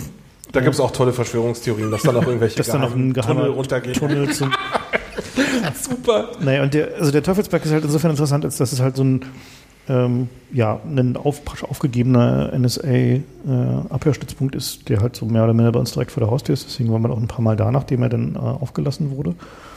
Und es hat so, einen, hat so einen großen Turm und äh, wir verlinken auch nochmal die, die Bilder, äh, wie es da drinnen aussah, mit ein bisschen mit der Auswertung dazu.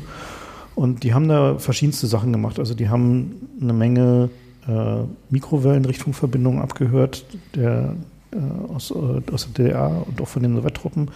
Die haben sich den Radar und den Funkverkehr der sowjetischen Truppen angeguckt und sie haben auch aktiv manipuliert. Also die haben halt solche Sachen gemacht, dass sie daran geübt haben, die sowjetischen und auch ostdeutschen Luftstreitkräfte, äh, wenn es halt losgeht, zu manipulieren. Das heißt, in die falsche Richtung zu schicken. Das heißt also, die Freund-Feind-Erkennung an den Funksprüchen äh, zu hacken und äh, dafür zu sorgen, dass also sie in dem richtigen Dialekt Replay-Attacken Attacken spielen können, die woanders in die Wüste schicken können und dergleichen Dinge mehr. Und ähm, die, das lief auch gut, bis die Russen einen Spion dahin geschickt haben, ne? Na, die Russen, die Russen wussten, wussten nee, einiges darüber. Es war ein Selbstanbieter, ne? Es war wieder, wieder ein Selbstanbieter. Äh, und zwar war es ein äh, türkischer Automechaniker. Ne? Ja, genau. Genau, genau. Und, ja, aber äh, interessant ist der, also was, was die da noch alles so gemacht haben auf dem Teufelsberg. Also die, da waren halt die Briten und die Amerikaner, die, die da ihre Installationen hatten, die sich so ein bisschen ergänzt haben. Und es äh, ist interessant, wenn man da so rumläuft in den, in den Gängen, weiß man manchmal nicht so richtig, ob man jetzt noch im britischen oder amerikanischen Teil ist. Aber man erkennt die, äh, den britischen Teil sehr deutlich daran, dass die drei Klos auf den Etagen haben. Für Männ, Männlein, Weiblein und Offiziere. Lustigerweise gibt es im Pentagon immer vier Klos. Die haben nämlich noch, das ist gebaut worden, als es noch Rassentrennung gab. Und das ist kein Scheiß, da gibt es Klos für Männlein, Weiblein und das gleiche nochmal für die Schwarzen. Okay, na gut, immerhin genug Klos, ja. Na, also erstaunlich, dass sie äh, daran gedacht haben, dass sie Schwarze mal einstellen wollen würden an der. Ich meine, also das so ein bisschen progressiv, bisschen progressiv waren sie ja schon, aber das ist schon äh, so ja Zeitdokument. Ne?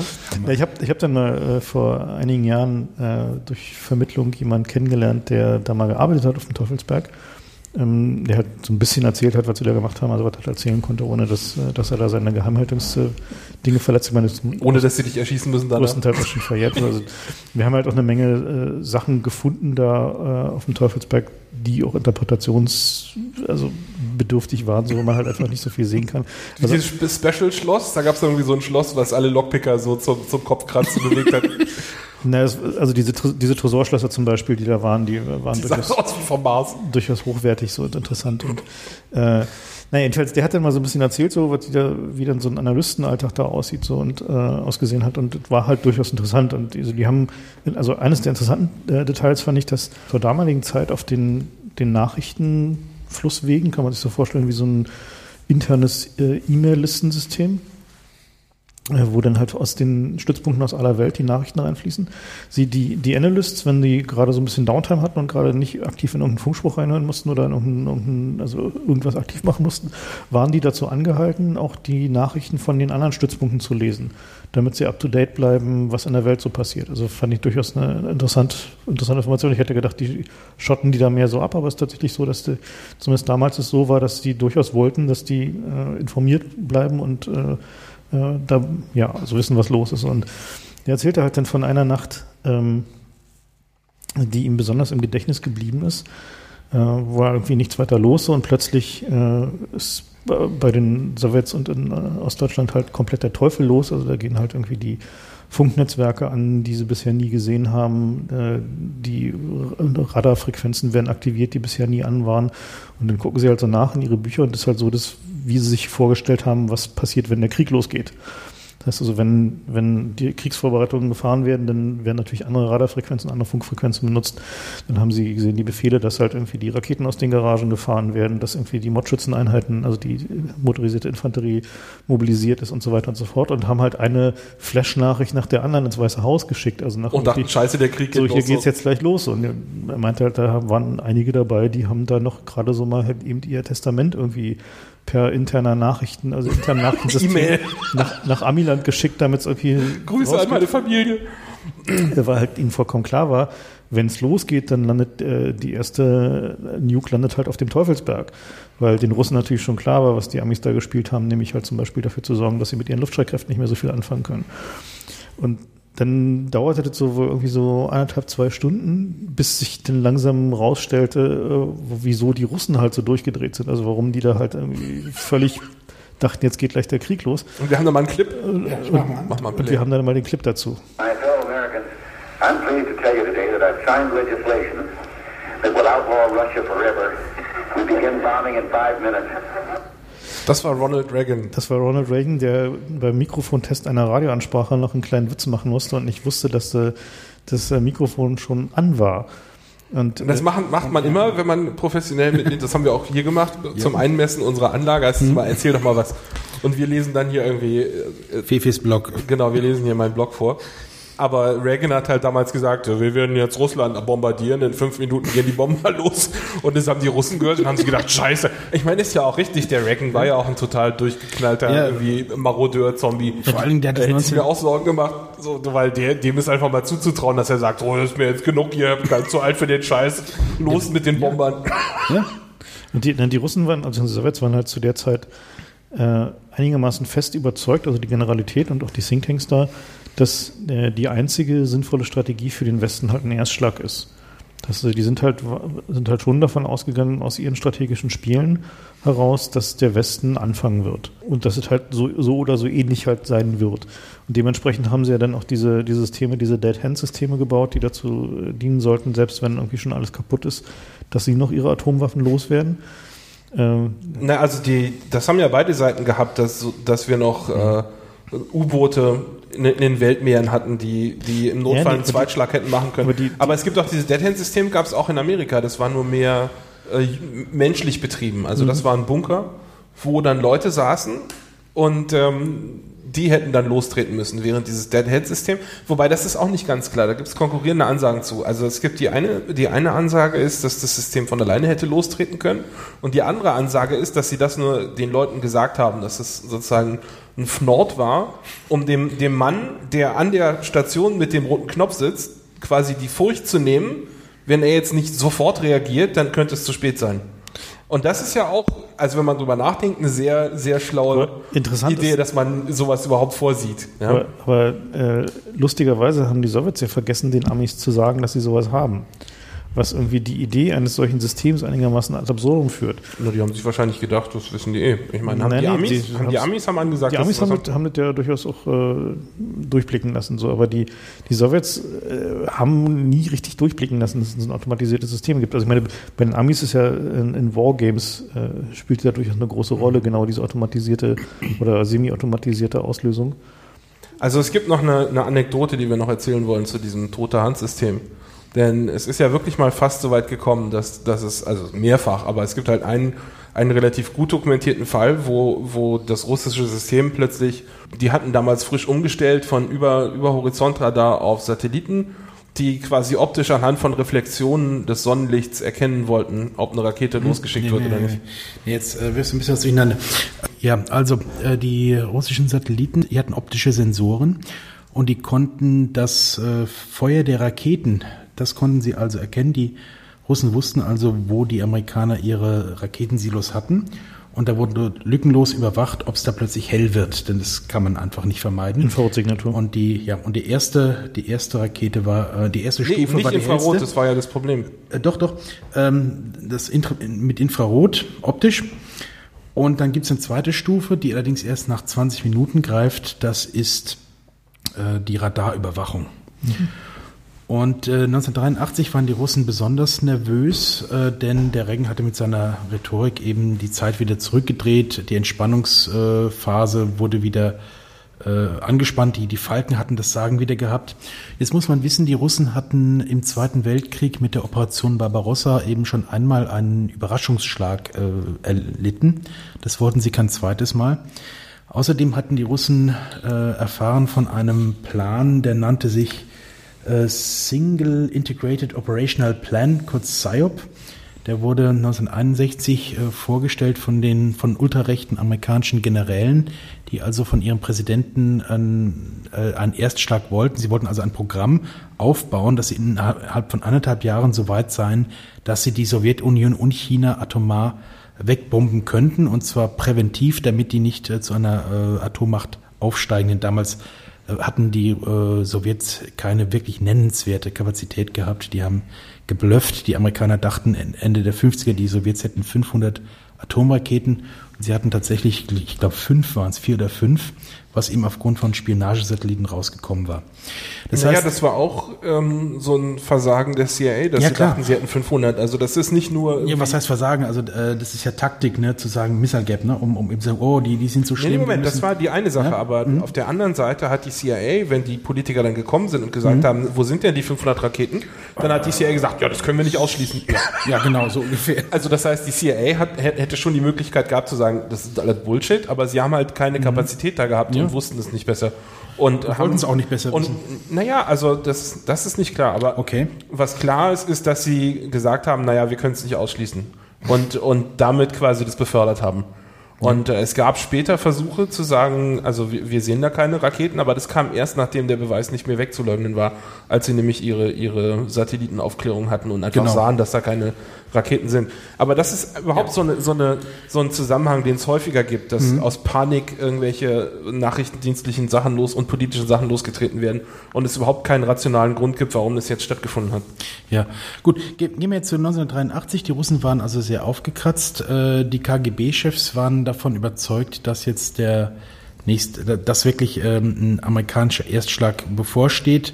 Reagan hatte dieses CIA, äh, hatte das SDI-Programm äh, Angekündigt. an, nee, schon raufgefahren. Also äh, Krieg im Weltall wollten die machen. Sie wollten eben also ein, ein, ein Anti-Atom-Schild aufbauen, um eben nicht verwundbar zu sein. Und das hat man äh, als Was ja übrigens lustigerweise ein Teil des ursprünglichen äh, Abrüstungsvertrages zwischen Russland und Amerika war, dass keine Seite so ein System jemals bauen eben. würde. Und, Das- und, und, da, und Reagan wurden hat aber nur bodengestützte Antisatellitensysteme besprochen und war so, dass die, es wurde, also zugelassen wurde in dem Vertrag, ja, dass es jede Seite zwei äh, lokale ähm, äh, Antiraketensysteme baut. Und die Amerikaner haben es äh, zwar gebaut und irgendwie deployed für eine Woche oder zwei. Das wurde äh, in dieser äh, interessanten Diskussion über die äh, Dokumentation über die Rainbow Bombs, die können wir auch nochmal verlinken, oh ja, Mhm. äh, mit besprochen. Und die Sowjetunion hat tatsächlich zwei solche Systeme gebaut. Eins ist bei Moskau und eins ist in der Nähe, also schützt einen, eines ihrer großen Raketenfelder. Funktioniert's? Also- mir neu, dass es jemals ein Naja, also die, Nein, das war die ganze Zeit Bullshit. Und da, das ist, würde ich auch wieder der CIA anlasten, dass die mit ihren Analysten nicht gesagt haben, äh, hör mal Reagan, das ist Science-Fiction-Bullshit. Das ist Also die- Krieg der Sterne, das also war Welt- einfach damals sehr populär im Kino Also gerade. die, die Weltraumgestützten, also die Weltraumgestützten waren, waren zu dem Zeitpunkt Bullshit. Die Bodengestützten interessanterweise, da gibt es eine interessante Geschichte, nämlich die, äh, wenn man sich anguckt, wie die Computerentwicklung in der Sowjetunion lief und in, äh, im, im, Westen, äh, war es so, dass die Sowjetunion hatte immer einen Überschuss an, an erstklassigen Mathematikern und naja, so Probleme mit Material und Fertigung und solchen Sachen. Das heißt also deren, deren Chipfertigung für General Purpose CPUs, also CPUs, die mit normaler von Neumann Architektur äh, Software ausführen, äh, das haben die halt, da waren die immer dahinterher. Wo sie aber ganz weit vorne waren, waren Special Purpose CPUs, also CPUs, die darauf ausgelegt sind, einen einzigen Algorithmus oder ein, ein sehr kleines Subset von Algorithmen direkt in Hardware auszuführen. Und in der sowjetischen Militärtechnik ähm, ist es bis praktisch in die 90er Jahre so gewesen, dass die, also bis sie ja, sich dann auch FPGAs gekauft haben, äh, also äh, Chips, auf denen man Transistoren so zusammenschalten kann, wie man sie braucht, dass die äh, diese Algorithmen zum Beispiel, um halt eine, äh, eine Bahnüberschneidung von Raketen auszurechnen, also ballistische äh, äh, Interceptors, die in Hardware gebaut haben. Und die waren halt irgendwie Faktor 100 oder mehr schneller, als was die Amerikaner hatten. Das heißt also, die konnten halt sehr viel mehr Lösungen, also Bahnlösungen äh, produzieren in, in der gleichen Zeiteinheit und damit auch sehr viel besser treffen, weil sie halt einfach aus den Radardaten, die reinkamen, nicht nur alle Sekunde oder alle zwei Sekunden eine Bahnlösung äh, produzieren konnten, die halt den Interceptor auf die äh, reinkommende Rakete lenkt, sondern eben 100 Mal pro Sekunde dementsprechend sehr viel besser steuern konnten. Und äh, dementsprechend glaube ich schon, dass die, äh, die zumindest die bodengestützten äh, Anti-ICBM-Systeme der Sowjets funktioniert hätten. Also die der Amis haben ja auf ganzer Linie verkackt. Ich meine, oh, ja. gut, das ist eher, die, die besten Daten gibt es zu diesen Patriot-Systemen, die sie da gegen Saddam hochgefahren haben, wo es nicht einen Fall gegeben hat, wo eine von diesen Abwehrraketen mal irgendwas aufgehalten hat. Also und da kamen wirklich die, die blödesten Low-Tech Low Scud-Raketen kamen da runter, die wirklich überhaupt keine Defensive Measures hatten. Und nicht mal die haben die runtergeholt. Also das, diese, das ist alles Pipe Dream gewesen, was die mhm. haben gesagt. Totaler Bullshit. Na, mittlerweile behaupten sie, dass es, äh, dass sie es zum Laufen bekommen. Na klar, ja, ja. natürlich. Ja, sie hatten noch diese Sache gehabt, wo sie eine, eine Rakete abgeschossen haben, mussten dann hinterher zugeben, dass sie einen Peilsender in der Zielrakete drin hatten. Ja, ja, naja, ich meine, gut, die Russen, die Russen verkacken auch gerade ihre, ihre neuen, neue Generation der Atome. Also das ist generell, man das sagt ja immer Rocket Science, das ist halt nicht ganz einfach. Ja, ja wobei bei, bei den Russen ja dann tatsächlich wieder ein Materialproblem zu sein scheint. Aber halt, was so Luftabwehrtechnologie betrifft, waren die Russen halt äh, schon immer mhm. eine ganze Ecke weiter vorne. Insofern, aber wir waren ja gerade bei, ja. beim äh, Okay, leicht bei Heute ja, also ähm, äh, die Russen wurden also immer nervöser. Der ehemalige KGB-Chef war inzwischen Staatschef geworden. Und man war davon überzeugt, dass es äh, nur noch eine Frage von, von, von Wochen ist, wann es denn losgeht. Man hat also allen Agenten im Westen gesagt, wenn irgendwas Ungewöhnliches ist, dann meldet es sofort nicht die üblichen konspirativen Wege, konspirativen Wege, sondern ihr müsst sofort anrufen oder Alarm schlagen und sei es auch nur, dass vor einer militärischen Einrichtung mehr Autos parkten, als es gewöhnlich der Fall ist. Also so nervös waren die. Und äh, dann gab es eben dieses Herbstmanöver. Jedes, ja, jeden Herbst gibt es Manöver der Bundeswehr, der NATO eben, wo eben die, die Sowjetunion traditionell besiegt wird, oder? man spielt das halt. Und man hat es äh, 1983 eben sehr hoch aufgehängt. Erstmals waren auch Staatschefs wie Margaret Thatcher und Helmut Kohl äh, zu diesen Gefechtsständen gekommen, haben sich da sehen lassen. Und äh, die Russen haben also eiskalt daraus geschlossen, dieses Herbstmanöver ist äh, in Wirklichkeit nur eine Tarnung, um die Raketen in Stellung zu bringen und dann jetzt diesen dritten Weltkrieg äh, loszuschlagen. Das ist auch nicht völlig das, von der Hand zu weisen, ja. ne? Also ich meine, das macht durchaus Sinn. So macht man das. Ja. Ja, also gut. Übrigens, warum Kohl dabei war, lag an der Stationierung der, der NATO-Raketen in Westdeutschland, oder? Achso, da geht lag das sein Gewicht sozusagen nochmal. Nee, also ich meine, von der Zeit her würde das passen, mhm. vermute ich jetzt einfach äh, mal. Die, die, das war damals in äh, eine Diskussion gewesen, die waren noch, noch nicht geliefert worden in dem Moment. Äh, da, also ich meine, dann macht es aber jedenfalls Sinn, dass er demonstrativ zu der NATO-Übung hingeht. Genau, ja. Genau. Ähm, und äh, in, in dieser Zeit eben gab es einen unglaublich riskanten Vorfall. Äh, da hatte ein gewisser Stanislav Petrov Schicht in äh, irgendwo bei Moskau in einem äh, Bunker, in dem eben die Daten der Satelliten ausgewertet werden, eben dieser Spionagesatelliten, von denen wir vor einer halben Stunde gesprochen haben. Also um es nochmal kurz zu erklären, das sind, sind Satelliten, die jeweils einen bestimmten Abschnitt äh, der Erde beobachten und da gucken, ob es dort einen, äh, einen, besonders hellen Infrarotblitz gibt, äh, wie halt beim Zünden der, glaube ich, jeweils ersten Stufe genau, das ist der passiert, hellste. sobald die also über die Erdoberfläche kommt. Mhm. Ähm, ist das eine, also eine sogenannte Infrarotsignatur, die auf einem relativ engen Frequenzband passiert und die man relativ gut von solchen Satelliten eben aus erkennen kann. Mhm. Die Amerikaner haben so ein ähnliches System. Ja, und äh, die neue Generation der russischen Satelliten funktionierte bestens. Es war für die Techniker überhaupt nicht vorstellbar, dass es da eine, eine Fehlfunktion geben könnte.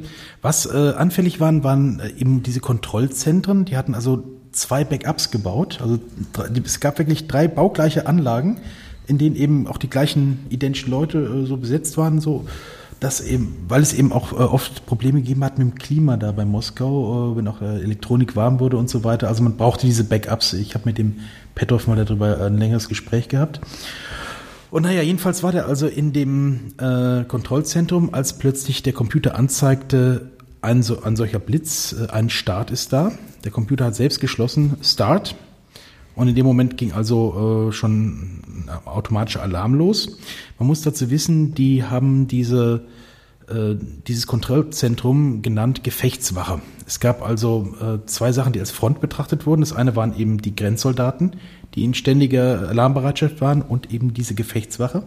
Die haben also immer, äh, die haben zweimal am Tag irgendwie die Fahne gehisst und eingeholt und, und äh, Übergaberituale gemacht mit Musik und so weiter. Wirklich um ganz klar zu zeigen, dass hier ist jetzt ernst, hier ist, hier ist jetzt der Kalte Krieg und hier wird er möglicherweise heiß. Und dann äh, sind nacheinander plötzlich fünf Raketen gestartet. Und da musste eben dieser Petrov entscheiden, was ist jetzt da los? Äh, rufe ich jetzt den, äh, rufe ich jetzt dieses Telefon an, von dem man nicht wusste, wer eigentlich rangeht, ja? ähm, Wie, der wusste es wirklich nicht? Nein, das, ist, war, das war alles ähm, das Need-to-Know-Prinzip. Niemand wusste mehr, als er wissen musste. Klar. Ähm, aber die haben gesagt, haben gesagt, wenn was also wenn was ist, ist, nimm dieses Telefon. Ja, also und da Pet- geht dann hoffentlich jemand dran. Pet Petrov kannte sich mit der Anlage aus, den hat sie konstruiert oder hat auch dieses Handbuch dazu geschrieben jedenfalls. Und ähm, er überlegte sich jetzt, was mache ich? Wenn ich jetzt äh, anrufe, wecke ich einen Hühnerstall. Also es gibt diesen Hühnerstalleffekt, wenn ein Hahn kräht, dann, dann krähen sie alle. Ja? Und ähm, wenn er jetzt irgendwie hier Panik auslöst, dann dann geht's los, ja. ja, wird, hat, gewinnt der Prozess eine Eigendynamik und dann ist er am Schluss derjenige, der die Leute nervös gemacht hat. Und äh, was soll er machen? Fünf Raketen wurden angezeigt, der Computer hat inzwischen äh, geschlossen Angriff, ja, also drei Raketen lässt sich der Computer bieten, aber dann äh, ne? Obwohl die ja im Notfall reichen würden, oder? Wenn sie da drei, Ja. drei Stationen haben, dann reichen auch drei Raketen. Ja, also was Petrov nicht wusste, war, ähm, dass also schon nach dem dritten äh, Startanzeichen der oberste Sowjet automatisch geweckt wurde. ne? Also ganz äh, geheimnisvolle Anlage, Anlage war das da. Und dann hat er gesagt, ruhig, ähm, alle gehen auf ihre Plätze, alles hört auf meine Befehle und wir warten jetzt erstmal ab. Denn es gab noch die zweite Stufe, nämlich 20, mit- nach 20 Minuten konnte man auf dem Radar verifizieren, kommen da dann Raketen kam es in die Reichweite des Überhorizontradars. Genau.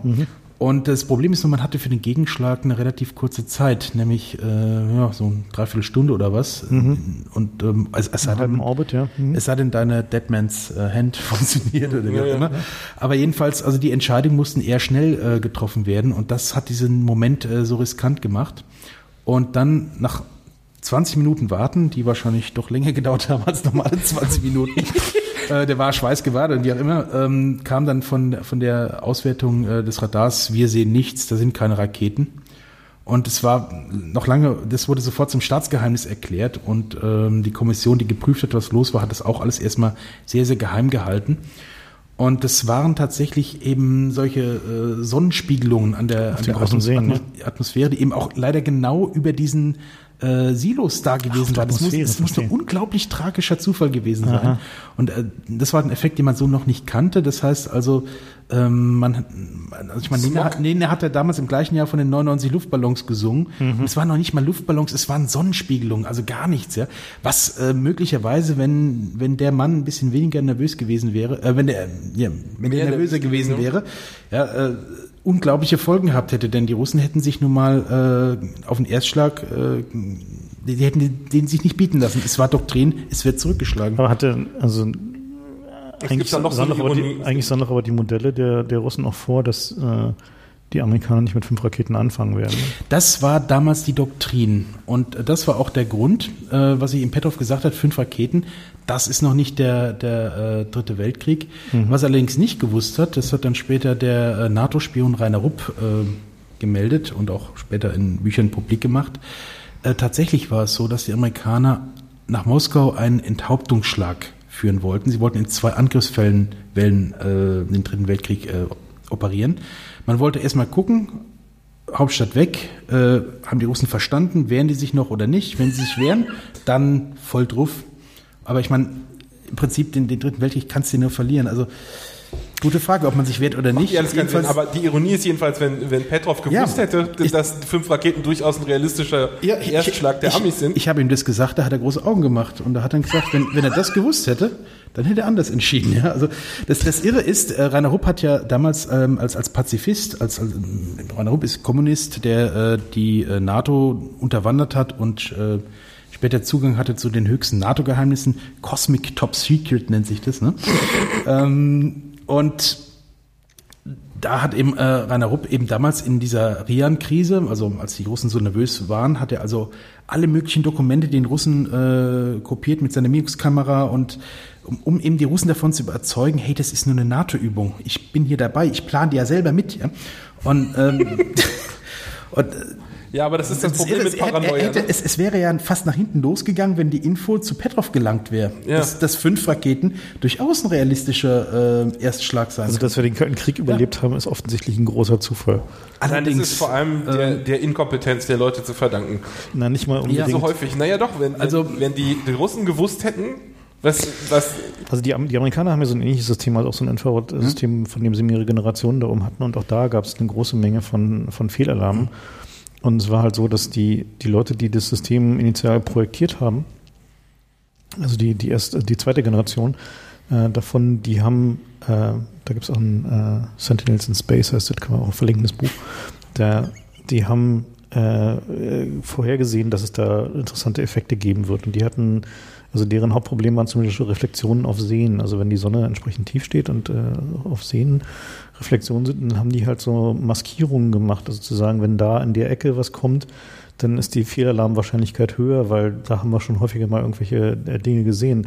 Aber dann hatten sie, also diese Geschichte, diese Geschichte mit der mit der Pipeline-Explosion, äh, wo die Amis den, den äh, Sowjets äh, Software untergeschmuggelt haben, die dazu geführt hat, dass ihnen dann eine Erdölpipeline explodiert ist, ja. dass die da äh, Erdgaspipeline explodiert ist, dass die da. Das hat man auch in dem System gesehen. Dass, ja, das hat man eben auch in dem System gesehen. Deswegen ist auch vollkommen logisch, dass sie da jemanden zum NORAD geschickt haben und denen gesagt haben: Pass auf, wenn da jetzt. Das sind keine Raketen. Wenn da, eine, Signat wenn da eine Signatur kommt, dann heißt das nicht, dass da gerade ein ganzes Raketenfeld startet, sondern das heißt, dass da irgendwie als schon alles in Ordnung ist. So. Und ähm, also bei den Amis war es halt auch so, dass äh, äh in Sowjetunion gibt es halt ziemlich häufig echt große Waldbrände. Also wirklich große Waldbrände, die die auch einfach brennen lassen, weil da ist halt niemand. Da ist halt, also da gibt es auch, das ist halt also, Dann nicht mehr. nee, also, nee, da kann man sicher sein, dass keiner mehr da ist. Nee, also die, die haben tatsächlich auch, auch, auch Waldbrände. Auch vorher war da schon keiner. In Waldbränden in einigermaßen unbesiedelten Regionen. Bestimmt. Äh, und die lassen sie halt, also beziehungsweise haben sie halt tagelang brennen gelassen bis zum nächsten Fluss, dann geht's von alleine aus so. Aber so ein großer Waldbrand erzeugt halt durchaus eben eine Signatur, die halt auch auf diesen Infrarotsystemen halt äh, äh, zu Fehlalarm führt. Und deswegen haben sie dann irgendwann angefangen, die, die äh, Signale von diesen Dingern halt nochmal über einen Human Operator zu schleifen der dann irgendwie geguckt hat und so und dann erst, wenn, wenn noch eine Radarsignatur dazu, äh, dazu, äh, dazu war, dann haben sie irgendwas ausgelöst.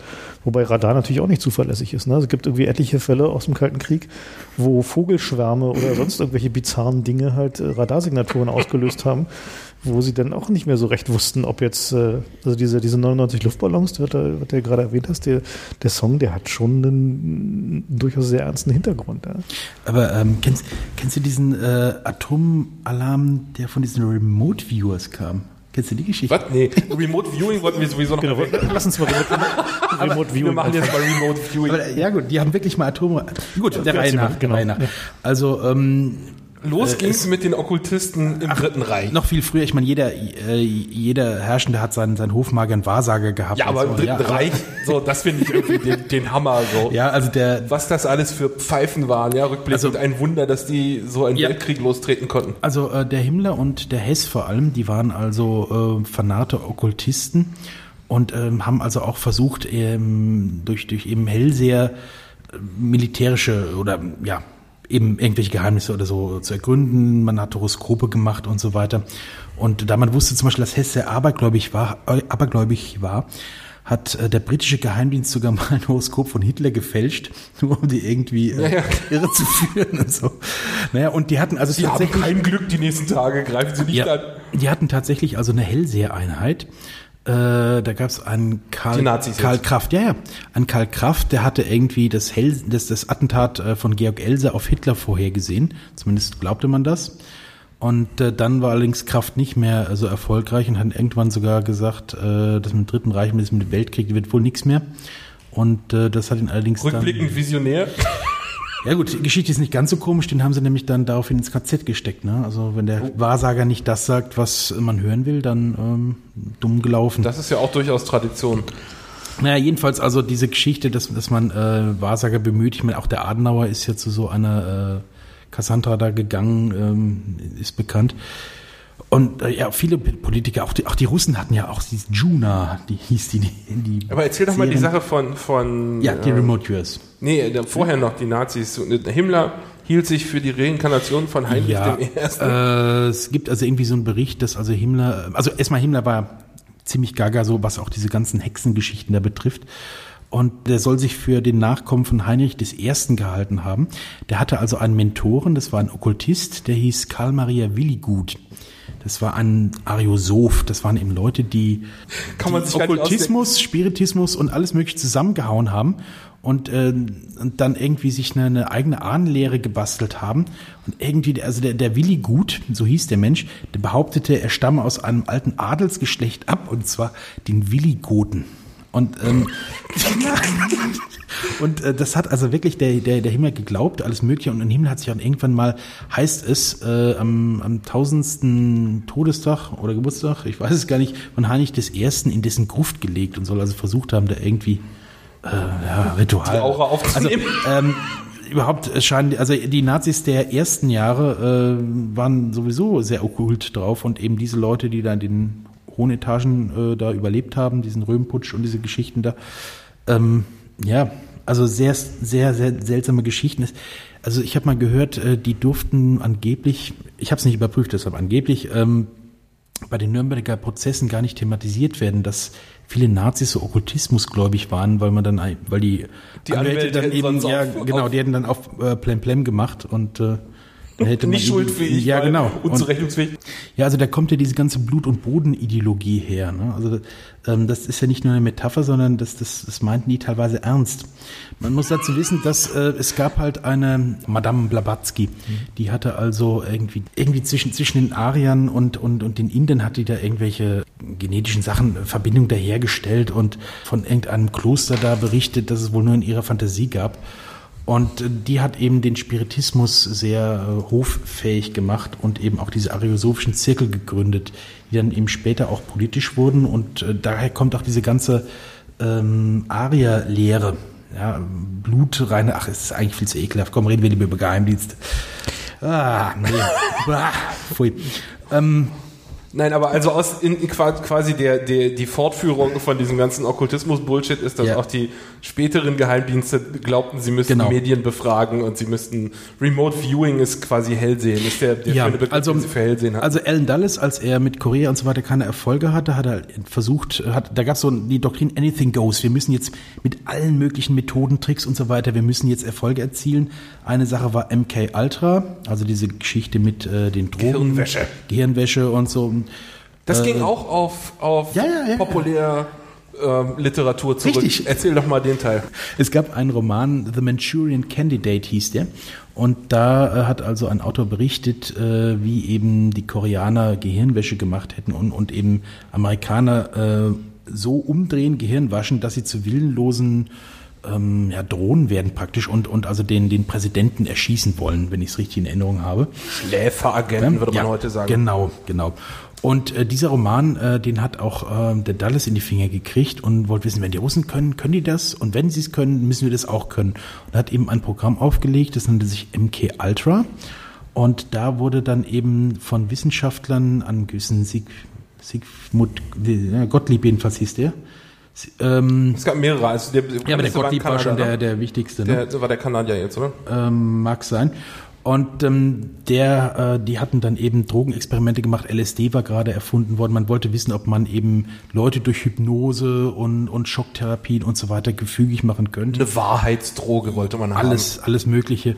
Man Die hat da, haben übelste Experimente gemacht, ja, an Menschen, und an, so. an Kriegsgefangenen haben sie äh, in Deutschland, in Oberursel haben sie äh, Experimente gemacht, die sogar tödlich ausgegangen sein sollen. Und in Amerika und Kanada waren In Amerika haben sie sogar ein, Bordell inszeniert, um äh, und eigene GIs, ja, wurden also, denen wurden von von von äh, gewissen Damen eben dann äh, Drogen in äh, in einen Drink gemixt und mit hinter so Zauberspiegeln haben die da gehockt und mitgefilmt und wollte einfach wissen, wie verhalten sich jetzt die Soldaten unter LSD? Was machen sie jetzt? Ne? Äh, unglaublich eigentlich. Also fast alle, von, oder, soweit ich weiß, alle von diesen MK-Ultra-Experimenten sind äh, an Nicht-Freiwilligen durchgeführt worden. Ja. Und ähm, in Kanada war das ein, ein Typ, der nicht in der Armee war, das war tatsächlich ein Wissenschaftler und der hat in seinem, in seinem Bunker da, äh, in seiner Klinik hat er an, an Insassen einer Irrenanstalt experimentiert. Also alles absolut übelst unethisch. Und es ist ihnen auch irgendwann selber aufgefallen, dass das nicht geht und, und haben versucht, die Akten komplett zu vernichten, aber ein paar haben halt überlebt. Aber insgesamt ist eines der, der dunkelsten Kapitel der, der US-Geschichte an der Stelle. Für mich, für mich faszinierend ist, in MK Ultra hat man auch einen Zauberkünstler rekrutiert, John Mulholland. Das war der damalige David Copperfield, wenn man so will. Also war der damals bekannteste Zauberer, der auch Zauberei wissenschaftlich äh, beforscht hat. Und von dem wollte also die CIA lernen, wie Agenten Giftpillen an den Leuten in Drink äh, geben können, ohne dass sie es merken. Der, die wollten also wirklich wissen, wie können wir mit den Methoden von Zauberkünstlern im Geheimdienst erfolgreich sein. Der hat also ein ganzes Buch geschrieben, wo der wirklich Was bizarrerweise Ja. eben überlebt hat, ne? ja, das, Das das, ist das, Buch galte lange als Mythos und ist erst letztes Jahr äh, ist ein Exemplar aufgetaucht und wurde dann also gedruckt und ist jetzt sogar zu haben. Das kann man jetzt kaufen. Ja. Das kann man jetzt äh, Sehr, kaufen. sehr spannendes Buch. Also Es empfiehlt sich vor allem wegen der vielen Illustrationen, die wirklich sehr witzig sind, wo man halt so sieht. Und dann musst du die Hand so halten und hier hast du die Pille. Ja, also, äh, also ich meine, das Buch ist mit Sachverstand geschrieben. Also da ist ein Einführungskapitel, wo der Malhallen sich Gedanken macht, ähm, was sich Laien vorstellen, wie Zauberei funktioniert und was aber wirklich täuschend ist. Und da kann ich jeden Satz unterschreiben. Also der Mann wusste definitiv, wovon er spricht. Nur ähm, ich persönlich halte es, dass die Ergebnisse, die er da hat, ja. Ist alles ähm, nie eingesetzt worden, ne? Also ein, ein erfahrener Zauberkünstler, der äh, das trainiert hat oder so, ja, aber auch der in der Stresssituation. Also ich kann mir nicht vorstellen, dass es ernsthaft eingesetzt wurde. Es gab so ein paar äh, Zaubertricks, wenn man Castro versucht hat umzubringen mit explodierenden Zigarren und solchen Blödsinn. Da hat er alles nicht Da geklappt. auch ein eigenes lass, lass uns mal kurz noch bei dem, äh, äh, ge- genau bei diesem Buch bleiben, weil was du sagst, finde ich interessant. Ja. Ich äh, habe mich mit Zaubertricks nur sehr, sehr am Rande beschäftigt, aber Ja. du machst es ja intensiver. Also du meinst, dass die, äh, das äh, nicht nur deswegen nicht eingesetzt wurde, weil die das zu komisch fanden, sondern weil es eben genau in so einer Stresssituation schwierig ist, solche Manipulationen und Tricks sauber durchzuführen? Also ich meine, wenn ich jetzt vorhätte, jetzt dich zu vergiften, da wäre ich wahrscheinlich nervös. Ähm, ich weiß es nicht. Ähm, Hoffe Also- ich doch. Ich nehme lieber mal eine Mateflasche und halte sie mal dicht zu. okay. Ja. Ähm, ja, also es ist, Sich deine Schweißperle auf deiner Stirn? Nee, also, du- also, du, du meinst, das, äh, also Der Druck ist noch ein die, anderer. Die, die Sachen sind extrem gut durchdacht. Ja? Also ähm, gar keine Frage, so die Gimmicks, die der da konstruiert hat und, und die Routinen, dass man also sich nach vorne beugt, jemandem Feuer gibt und dabei mit der linken Hand was fallen lässt, also äh, Zündholzschächtelchen oder sowas und das dann genau in den Drink fällt. Also das, das ist alles gekonnt. Ähm, aber trotzdem diese, ich meine, Geheimdienst ist Geheimdienst und äh, Zauberkunst ist Zauberkunst. äh, wenn im Geheimdienst, ja, Moment, wenn im Geheimdienst jemand stirbt, dann hat er halt einen Autounfall. Und ähm, Na gut, ich meine, es waren ja nicht nur, nicht nur Vergiftungsgeschichten, sondern es war ja durchaus, äh, wie klaut man zum Beispiel was oder wie, wie äh, tauscht man einen Gegenstand aus oder so eine Sachen war ja durchaus Also- also, ein breites Repertoire äh, von, von Sachen. Und äh, die, Bühnentaschendiebstahl ist jetzt nichts, was ein Amateur, also das, also das beherrsche ich nicht. Ich kenne Leute, die es können, aber äh, ein Agent, also völlig irre, völlig irreal. Also Bühnentaschendiebstahl äh, kannst du nur mit, mit, mit wirklich guten Ablenkungen und da musst du wirklich verdammt gut sein. Aber ich meine, so auf dem Kudamm, da gibt es eine Menge Leute, die sind echt gut da drin, ne? Die, ja, also die Leute, die amerikanische Agent, also naja. Hör, hör doch mal mit deinem Wessi-Bashing auf, Mann.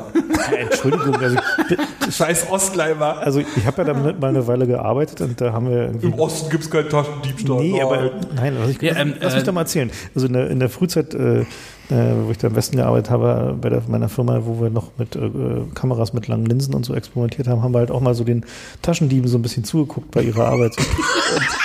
und, äh, das war durchaus instruktiv so. Also war, da hat man eine Menge lernen können, so wie das funktioniert, so halt so mit irgendwie, also insbesondere, wenn sie in Zweierteams gearbeitet haben, so, ne, war durchaus sehr. Der eine mhm. klopft dir auf die linke Schulter, während der rechts was rauskommt. So Sachen so. Aber worauf ich hinaus will, ist ja, dass ähm, Geheimdienste betreiben eine Menge Training, also zum Beispiel halt äh, jemanden verfolgen oder Verfolger abschütteln, mhm. ist ja so die Basisgeschichte.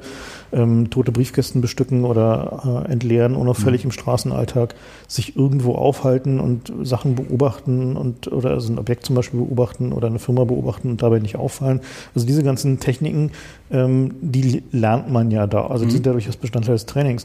Und die sind ja nun auch nicht einfach. Also es ist ja nicht so, dass das dann Fähigkeiten sind, die dir natürlich kommen, sondern im Gegenteil sind es teilweise Sachen, die deiner Intuition ja komplett zuwiderlaufen. Also deine dein, dein mhm. intuitiven mhm. Verhaltensweisen. Und äh, soweit ich zumindest aus dem Buch verstanden habe und dem bisschen, was ich über Zautricks weiß, ähm, ist es ja häufig eben auch so, dass du dich ja eben genau konterintuitiv bewegst oder äh, also Handlungen durchführst, die halt mhm. eben nicht intuitiv sind, um auszunutzen, dass dagegen, also dein Gegenüber annimmt, dass du dich bewegst, wie er annimmt, dass du dich bewegst. Das ist ja so einer der, der Kerndinge. Und meinst du nicht, dass es durchaus möglich wäre oder dass es jemand gemacht hat, dass sie, dass sie solche Sachen eben in solche Trainings einbauen? Also im, in der Auseinandersetzung Mann zu Mann halte ich das für sehr äh, unwahrscheinlich. Ich meine, wenn man sich guckt, wie, wie die kunstvoll Täuschungsoperationen eingestellt wurden, dann kann man so sagen, ja, das ist wie Zauberkunst, also richtig fachmännisch. Äh, diese planerischen Ebene, ja, äh, diese Desinformationsgeschichten, das kann ich mir vorstellen, aber so Mann gegen Mann. Naja, nee, die, die haben ja einen relativ, relativ großen Talentpool. Also die mhm.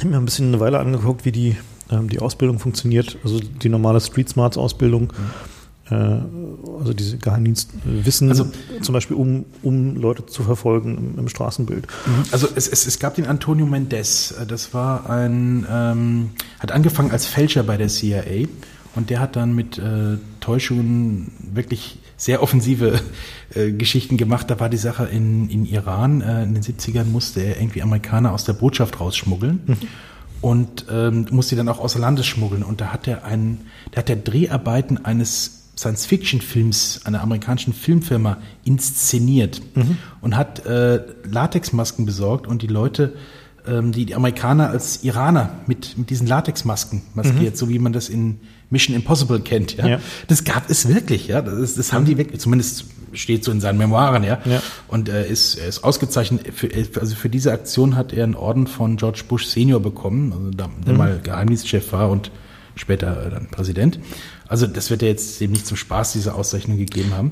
Aber äh, solche Geschichten, die gab es, aber die kann man dann wohl an der Hand abzählen und äh, die werden dann die CIA-Leute noch in Jahrzehnten am Lagerfeuer erzählen. Hm. Aber, um, also du meinst, äh, man kann relativ ausschließen, dass es sich um einen ähm, ja, also. Also wenn dann ja, an, an eine ja, Hand also, abzählbare Einzelfälle. Also ich meine, ich kann gut. Ähm, es, es, gab, es gab die Sache mit der äh, Marina Lorenz, äh, die Castro vergiften sollte. Und die hatte in ihrem Cremedöschen Giftpillen geschmuggelt. Mhm. Und ähm, der Malhalland hätte extra ein Kapitel Tricks für Frauen. Mhm, stimmt. Wo er eben also die, die Kleidung ja. der Frauen aus äh, ähm, ja, äh, ausnutzte oder und die, Bewegungs die unterschiedlichen Bewegungsmuster und, und, so. und äh, die die damals die die äh, Verhaltensweisen einer Frau gegenüber, mhm. dass also eine Frau, äh, dass man der den Stuhl zurechtgerückt hat, damit die sich setzen konnte und solche Geschichten, dass man die ausnutzt, die man, ja. ja genau oder dass ja, man einer Frau Feuer gab und so, ähm, das ja das hat er eben ausgenutzt und mhm. ja recht gekonnt. Also der der wusste wirklich, was er tat und der war auch ein exzellenter Zauberer, mhm. gar keine Frage.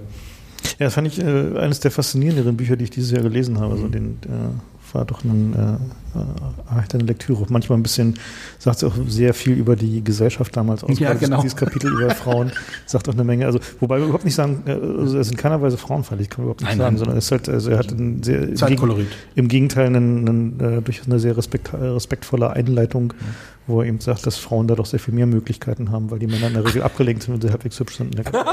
Er hat, er hat, ja, aber er hat noch eine andere Sache gesagt. Ähm, ich kriege es auf die Reihe, dass das irgendwie, man sollte nie versuchen, eine Frau zu täuschen.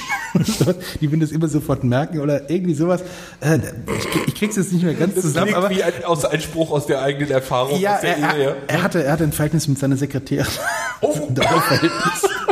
Aber äh, ja, ich glaube, irgendwie Tipp, wie man eine Frau zu täuschen, wie man eine Frau täuschen kann, lassen Sie es. Ja, aber die, also das ist ja durchaus auch interessant, ist auch bei diesen, äh, also bei diesen die Sachen, die sie da trainieren, äh, das ist nicht nur alles rational. Ne? Also das ist halt durchaus so ein, also gerade bei solchen Sachen, ob du beobachtest oder nicht, da trainieren sie denn tatsächlich deinen siebten Sinn an. Also Menschen merken ja, wenn sie angeguckt werden, auch wenn sie von hinten angeguckt werden. Ne? Wenn der, Ja, wenn sie einen gewissen, also irgendeiner, und es muss ja nicht mal sein, dass sie das Siegfried-Reflex, ne? der Siegfried-Stahl von hinten. ja, nein, ich meine, es muss ja nicht mal, muss ja nicht mal sein, dass sie, dass sie das äh, bewusst merken, sondern dass sie unbewusst zum Beispiel Reflexionen sehen oder dergleichen Dinge mehr. Also dass sie halt einfach eine einfach ihre Wahrnehmung stärker integrieren, als sie das durch bewusste, bewusstes äh, Wahrnehmen äh, machen könnten. Und äh, diese, die sieben ja auch eisenhart aus. Also es ist halt so, dass die, die Teams, also Observationsteams zum Beispiel, also die kriegen zwar eine Grundausbildung, aber die, äh, ob du Talent hast, halt einen, wirklich ein Observateur zu werden, entscheidet sich eben daran, ob du äh, durchhältst. Ne? Also ob die diese vielen Zyklen von, ähm, von Observationstrainings, ob sie dich dabei entdecken. Und die spielen dann halt auch immer gegeneinander. Also die haben dann lassen den Newbies gegen die Alten antreten. Mich erinnert ja, ich muss wieder an dieses, an dieses Juretzko-Buch denken gerade, wo, sie, wo sie erzählt haben, wie, wie die, die Ost-NVA am, an, an dem geheimen irgendwie Führungsobjekt des BND trainiert hat. Also die haben nicht nur, weil das ist natürlich im Westen, also das heißt, das ist schon der erste Hammer, dass sie da überhaupt irgendwie hingekommen sind, ohne dass jemand gemerkt hat, sondern sie haben, also der, der Typ, der vor dem Haus irgendwie Würstchen verkauft hat, war, war alles irgendwelche Auszubildenden der, der Ostdienste an der Stelle. Und das ist also ein Brüller, diese Geschichte allein in dem Buch. Das hat natürlich keine Sau gemerkt. Ja. Und der schönste Trick an der Stelle war, wie man dazu kriegt, dass man die Gesichter fotografieren kann. Da haben Ja. sie nämlich im Haus gegenüber so eine kleine Wohnung gemietet und haben da eine sehr äh, gut aussehende Frau reingestellt, die sich dann da irgendwie strategisch ausgezogen hat, um irgendwie Aerobik zu machen oder irgend so ein Scheiß. mit, mit, nack, mit nackter Brust hat die jeden Tag da irgendwie zur, gleich, zum gleichen Zeitpunkt Aerobik gemacht. Und das hat sich halt rumgesprochen und dann sind die alle in dem, in dem BND-Gebäude alle zum Fenster gelaufen, haben rüber gegafft und irgendwie zwei, zwei Stockwerke darüber saß halt der Typ mit seinem Teleobjektiv und hat die ganzen Gesichter fotografiert. Also das ist alles Psychologie, natürlich. Also inter interessant ist, ähm, es gibt da so ein, äh, ein Buch von äh, Fred Burton, ist einer der Typen, der jetzt gerade bei Stratfor arbeitet. Der war früher beim Diplomatic Security Service, DSS, äh, der Amerikaner. Und Wie viele Geheimdienste haben die mich sagen? Ich habe irgendwie sowas gehört wie 26. 17. Was? also nach letzter Zählung. Aber, Heilige Scheiße. und, aber interessant ist, der berichtet halt eben unter anderem auch so ein bisschen aus diesen Ausbildungen und so weiter und so fort. Und der hat dann da, also das ganze Buch ist eher so mittelmäßig, aber er hat dann so, also eine Stelle, für die sich dieses Buch wirklich lohnt. Und zwar über die Kriterien zur Auswahl von konspirativen Wohnungen. Und zwar haben sie dann eine Weile rumgesucht und nach Kriterien gesucht, weil sie konspirative Wohnungen brauchten für verschiedenste Zwecke, also um Leute zu vernehmen oder um mal Leute verschwinden zu lassen oder was auch immer. Und haben dann Verschwinden zu lassen, aber das ist der diplomatische Dienst, der macht das sowas nicht. ja, also be bevor sie ihn halt ins System einspeisen, dass sie nochmal äh, ein ruhiges Wort mit ihm haben können oder so. Und der, äh, also die, die, die Auswahl äh, haben sie dann getroffen. Und zwar gibt es in, in und um Washington wohl eine Menge Apartmentblocks, die halt so relativ kleine Wohnungen enthalten, wo halt die ganzen Lobbyisten und äh, Politiker und so halt ihre Geliebten unterbringen. Oder halt die sich Ach, da guckt eh keiner hin, ja, und das ist normal, wenn du nur einmal im Jahr dahin gehst. Genau, und- das habe ich, glaube ich, auch gelesen. So, und der, und der, und dann war so, und naja, und bei vielen von diesen Dingern ist halt so, dass gibt es halt so ein Don Ass, Don Tell zwischen den Nachbarn. Und deswegen ist Natürlich, es, weil die alle irgendwie und selbst wenn sie mal abstecken. jemand in Handschellen da reinbringen müssen, ist es vollkommen okay, gilt halt nur als kinky, ne? Das ist halt so Das ist halt so, ja, genau. Und wenn sie dann mal jemand hatten, der dann aufmerksam wurde, also der dann sich irgendwie bei den Behörden irgendwie so und hier, da gehen komische Dinge vor, dann haben sie den halt rekrutiert.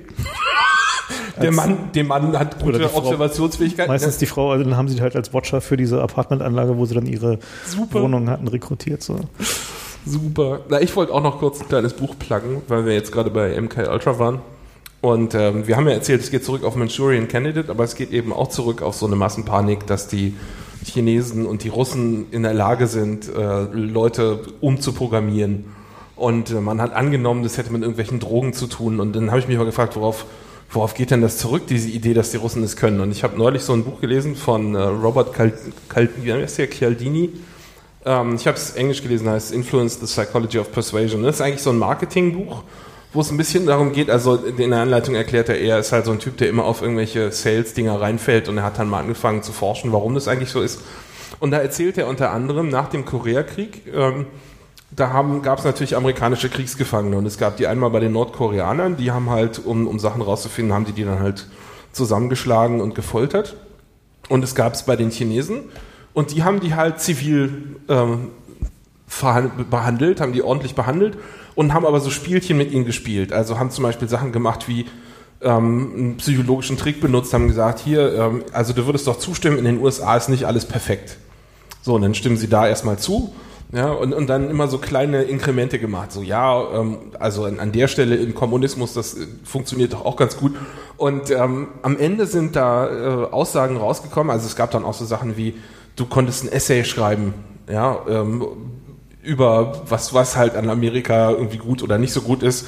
Und wenn du, und dann haben sie da irgendwie ausgelobt, irgendwie gab es einen Apfel oder irgendwie so einen, einen, lächerlichen Preis gab es zu gewinnen, aber es gab ihn halt zu gewinnen für dein Essay und, und da haben halt alle irgendwie mitgemacht und da, also der, der psychologische Trick an der Stelle ist, dass du das selbst aufschreibst und damit machst du es dir zu eigen, ob du das jetzt geglaubt hast oder nicht. Und wenn du dafür keine, also wenn du eine richtige Belohnung kriegst dafür, dann kannst du vor dir selbst das wegleugnen und sagen, ich habe es für die Belohnung gemacht. Aber wenn du nur was total Winziges kriegst, wie irgendwie ein Apfel oder so, dann funktioniert es nicht mehr. Das heißt, der Trick war quasi, auf mehreren psychologischen Ebenen haben sie die Leute dazu gebracht, dass sie Sachen committed haben, auf Papier geschrieben haben.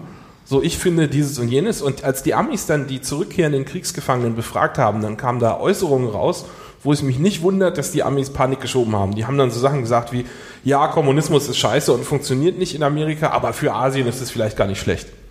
Und das ist ja schon mal für jemanden, der gerade in Krieg gegen den Kommunismus gezogen hat, eine, eine barbarisch umgedrehte Aussage von dem, was er vorher gesagt hätte.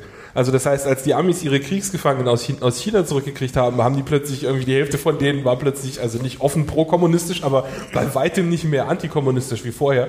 Und da haben die Amis sich tierisch in die Hosen gemacht und haben halt gesagt, naja, da müssen wir jetzt hier mal das brauchen wir auch, so, das müssen wir auch machen. Und deswegen haben sie halt gesagt, naja, das müssen Drogen sein, weil die konnten sich halt nicht vorstellen, die Psychologieforschung war bei weitem noch nicht weit genug, um diese Art von Sachen erklären zu können. Und das war in den 50er Jahren, ja, das war so, so 53, 54. Und ähm, da ist auch dann MK Ultra losgetreten worden, als Gegenreaktion sozusagen. Erstens, wir müssen unsere eigenen Leute impfen, damit sie gegen sowas, gegen die, gegen die Wahrheitsdrogen der Russen und also es war, das war überhaupt die nächste Sache. Die Chinesen können das gar nicht, das müssen die Russen sein. Ah, hm, verstehe. Ja. So, das kann gar nicht sein, das muss irgendwie Special-Technologie der Russen sein und das sind bestimmt Drogen und dann machen wir jetzt mal mit LSD was dagegen. So, also das war quasi der Hintergrund. Und das ist, liest sich wirklich, wirklich beeindruckend, was die Chinesen geschafft haben, den amerikanischen Soldaten an Äußerungen abzuringen. Ja, mit, mit eigentlich simplen psychologischen Tricks. Und also da, das hat mich auch sehr beeindruckt. Mhm. Und ich meine, man sieht an der Stelle, dass die Gefahr ähm, eigentlich uns alle betrifft, wenn wir irgendwas sehen, dann überzureagieren und auch in Demokratien sowas wie die Geheimdienst loszutreten, der am Ende nicht kontrollierbar ist. Das ist halt auch eine der, der großen Lektionen an der Stelle. Ja, diese, diese Nichtkontrollierbarkeit von Geheimdiensten ist ja immer die, sozusagen die Grundeigenschaft der versucht äh, zu sagen, naja, also wir müssen so geheim sein, dass selbst die Politiker, die wir kontrollieren, denen natürlich man denen natürlich auch nichts anvertrauen kann. Äh, also nein, die Politiker, die den Geheimdienst kontrollieren sollten, so rum. Ja. Äh, das ja nicht alle Politiker. Also wir können vielleicht kurz erklären, wie das in Deutschland funktioniert. Also in, in Deutschland ist es so, da gibt es halt die, äh, die sogenannte äh, Parlamentarisches Kontrollgremium heißt es ja. jetzt. Kommission das, hieß es früher, ne? Ja, PKK, aber da ist eine andere Organisation, gibt es sich auch PKK. Hat auch mit Geheimdiensten zu tun. Man hat das dann, ähm, wird so zu viel Verwechslung, vielleicht waren hier Targeting oder so. Das sind Politiker, ähm, die speziell in diese Kommission äh, ja. ge nicht gewählt, sondern entsandt, entsandt, entsandt werden. von den Parteien. Also ja, also die, äh, die Sache hat auch wieder mit der CIA zu tun. Ähm, die CIA, die lief ja auch relativ schnell aus dem Ruder und da gab es schon relativ früh in den USA eben parlamentarische Bestrebungen, diese Vereine an die Kandare zu nehmen. Und dieser Alan Dulles, den wir vorhin erwähnt haben, der hat also diese diese Kommission regelmäßig eingeseift. Der muss also ein ziemlich guter Kommunikator gewesen sein, war auch ein Gesellschaftslöwe und immer wenn die dann was von wollten, ach ja, ja, und so irgendwie, der hat die um den Finger gewickelt und das waren also alles Papiertiger. Und äh, der hat aber immer äh, tierisch Schiss davor gehabt, dass diese Kontrollgremien mal irgendwann mächtig wurden. Und das Modell hat man in Deutschland eben auch übernommen, in Westdeutschland. Ostdeutschland wurde der Geheimdienst nicht kontrolliert parlamentarisch, aber hier auch nicht wirklich, denn es sind ganz einfach so, ich glaube, fünf Leute oder wie? Nee, das ist jetzt spekuliere ich. Weiß es jemand? Ist eine wie groß die PKG aber, ist? Also äh, es, es sind jedenfalls nur, ist nur eine sehr überschaubare und vor allem dürfen die keinem was erzählen davon, was sie da sehen. Ja. Auch nicht ihren Kollegen. Genau. Und damit ist es natürlich eine Luftnummer. Und vor allen Dingen, äh, man erzählt ihnen, man zeigt ihnen nur das, was sie sehen sollen. Sie können es ja nicht überprüfen. Und jemand hat mal gesagt, man hält sie wie Pilze. Man, das heißt also, man hält sie im Dunkeln und füttert sie mit Scheiße. Ja, also. also es gab da mal diese lustige Geschichte, wie ich glaube Ströbele war es, der sitzt ja. für die für die Grünen in dieser Kommission. Und der was hat ein Rieseneck war, weil, weil damals eine früher Grünen und so nicht. Das, ja, ja, das waren linke so gar nicht. Kommunisten. Und also elf, elf Mitglieder hat elf, die, ja. Hab ich, war ich doch mit fünf ganz gut gewesen. Fast, ja, also vier, vier, vier CDU, CSU, mhm. drei SPD, zwei FDP, ja. äh, Ströbele für die Grünen gut. und Neskowitsch für die Linken. Ist Nes Neskowitsch jetzt wieder drin? Also zumindest steht es in der Wikipedia im Jahre 2000. Äh. 2000 ah, dann muss es stimmen. Wikipedia stimmt immer. Ja, im Januar 2010 wurde Neskowitsch in namentlicher Abstimmung mit 320 Ja, 226 Nein wieder in das Kontrollgremium Ja, gewählt. da, da gab es doch so, so, eine, so, ein, so ein und dann wurde Problem mit dem Jahr, wo er erst nicht gewählt wurde. Wurde zuerst nicht bestätigt und dann Ach so, okay. Ja, wegen irgendwelcher Fristen nicht eingehalten. Das ist ein großes Also Neskovic ist aber der anscheinend Erste, der den Job wirklich richtig ernst nimmt. Der Nes Neskovic hat doch, hat doch dann diesen, sich den Spaß gemacht, hat mal ein Praktikum beim BND genau. gemacht. Ne? Ja, ein paar Wochen hat er also zugebracht und sich Dinge zeigen lassen. Und äh, also Neskovic muss dann dazu sagen, ist jetzt äh, nicht irgendein Hallodri, sondern der ist, ist immer ein Richter, Richter am BGH gewesen mhm. und dann als Jurist absolut anerkannt, äh, auch ähm, ja, ähm, äh, er sitzt halt für die Linke. Also er ist nicht Mitglied, soweit ich weiß. Ne? Er ist parteilos, aber die Linke entsendet ihn und der Mann ist halt wirklich äh, gut. Und äh, der hat dann wirklich sich dann zeigen lassen, mit welchen Technologien der arbeiten. Er hat gesagt, er hat halt Schweigepflicht, das nimmt er auch ernst. Aber was er da gesehen hat an Technologien, hätte ihm nicht gefallen. Und das stimmt ja schon mal ein bisschen bedenklich, ne? Tja. Gut, okay. Also es gab mal einen Ansatz, um Geheimdienste wirklich zu kontrollieren. Das war die Church-Kommission. Und das ist ja. entstanden nach Watergate. Denn da ja. ist auch dem letzten Idioten aufgefallen, erstens, der Vietnamkrieg war gerade sehr, sehr, sehr fail, unpopulär. Fail. Der Mega-Fail, genau. Und das ist ja auch äh, stattgefunden und durch Fehlinformationen, die unter anderem von CIA gedeckt wurden. Insofern, da war also Geheimdienste waren gerade unpopulär. Ja, und vor allen Dingen, ähm, es kam halt raus, dass eben äh, die CIA äh, Castro ermorden wollte und das also ähm, Amerikaner äh, schockierend ja, eben, eben Mordagenten da rumsenden und so und so. Das war also für die amerikanische Bevölkerung dann doch ein bisschen viel und da gab es dann die Church-Kommission und die Pike-Kommission. Und da hat man dann sogar eigens ein Gesetz erlassen, das es Amerikanern verbietet, äh, fremde Staatschefs zu töten. Ähm, naja, was sie. Stimmt, Staatschefs dürfen sie ja. immer noch nicht, aber die äh, andere Leute dürfen sie per Executive Order, ne? mittlerweile oh, wieder. dürfen ist jetzt was sehr Relatives. Na, das sind halt ich mein, Enemy Combatants. Ja, also genau. auf, auf den Saddam hatten sie ja durchaus Cruise Missiles angesetzt, ne, mhm. weil sie dachten, er ist in diesem Restaurant ja. und so. Also so ganz ernst nimmt man das wohl irgendwann nicht mehr. Ne? Naja, ähm, Na Moment, das ist ja auch die, die CIA, ne? Ja, gut. Also okay. da die Cruise Missiles kamen ja nicht von der CIA, sondern ja, das ist ja eine Militäroperation gegen feindlichen Staaten. Interessant ist, was, mal gucken, was sie heute tun würden. sich dieses Gesetz alles so richtet. Ja. Ich meine, heute würden sie da halt wahrscheinlich einen Predator nehmen mit, mit Hellfires. Na ja. Ja. Und das ist aber die CIA. Also äh, was heißt CIA? Ich meine, der, der amerikanische Geheimdienst ähm, hm. operiert die Dinge. Ja, so, was wollte ich noch erzählen? Eigentlich sind wir so gut wie am Ende, aber ich ähm, habe hier noch zwei Nein, nein, nein, nein, wir, die Remote Viewers. Ach ja, die, die, die Remote also, aber ich, ich hätte vorhin eine tolle Überleitung gehabt. Ähm, okay, dann und zwar von MK Ultra, da hatte man damals schon eben Hellseher engagiert. Deshalb habe ich ja damit angefangen, Mensch. Man hat der Hellseher äh, engagiert ähm, und getestet und John Mulholland, dieser Zauberkünstler, sollte also auch evaluieren, ob diese Leute mit Tricks arbeiten oder ob sie überhaupt irgendwie Treffer landen und so. Und äh, er war dann eher der Meinung, dass es wohl alles Bullshit. Ja. Und äh, man hat das Programm damals also nicht weiter äh, verfolgt. Dann aber Ende der 70er Jahre, so, oder, oder während der 70er Jahre ist ja dieser, dieses, dieser ganze esoterische Boom aufgekommen. Tag und Patoff, das waren also zwei Parapsychologen, die haben ein Buch geschrieben, das nannte sich Mind Research Scientists Look at Psychic Abilities. Auf Deutsch ist es rausgekommen, jeder hat den sechsten Sinn. Das waren übrigens die beiden. Das war richtig scheiße populär, das Buch, da ja, erinnere ich mich ja. dran. Und, und das waren die beiden Leute, die einen gewissen Uri Geller äh, über mehrere Wochen lang in einem Labor getestet haben und dann zum Schluss gekommen sind, dass seine Fähigkeiten echt seien. Pass auf, du sitzt dem seinem Anwalt vor sich. oh, der Tisch biegt sich hier gerade. Aber na gut. Also jedenfalls, ähm, das, dieses Buch hat ein gewisser äh, Lieutenant Fred Holmes Edgewater in die Hand gekriegt. Das war ein Abwehrspezialist, äh, auch gerade Army Missile Research and Development Command, also diese Raketenabwehrgeschichten.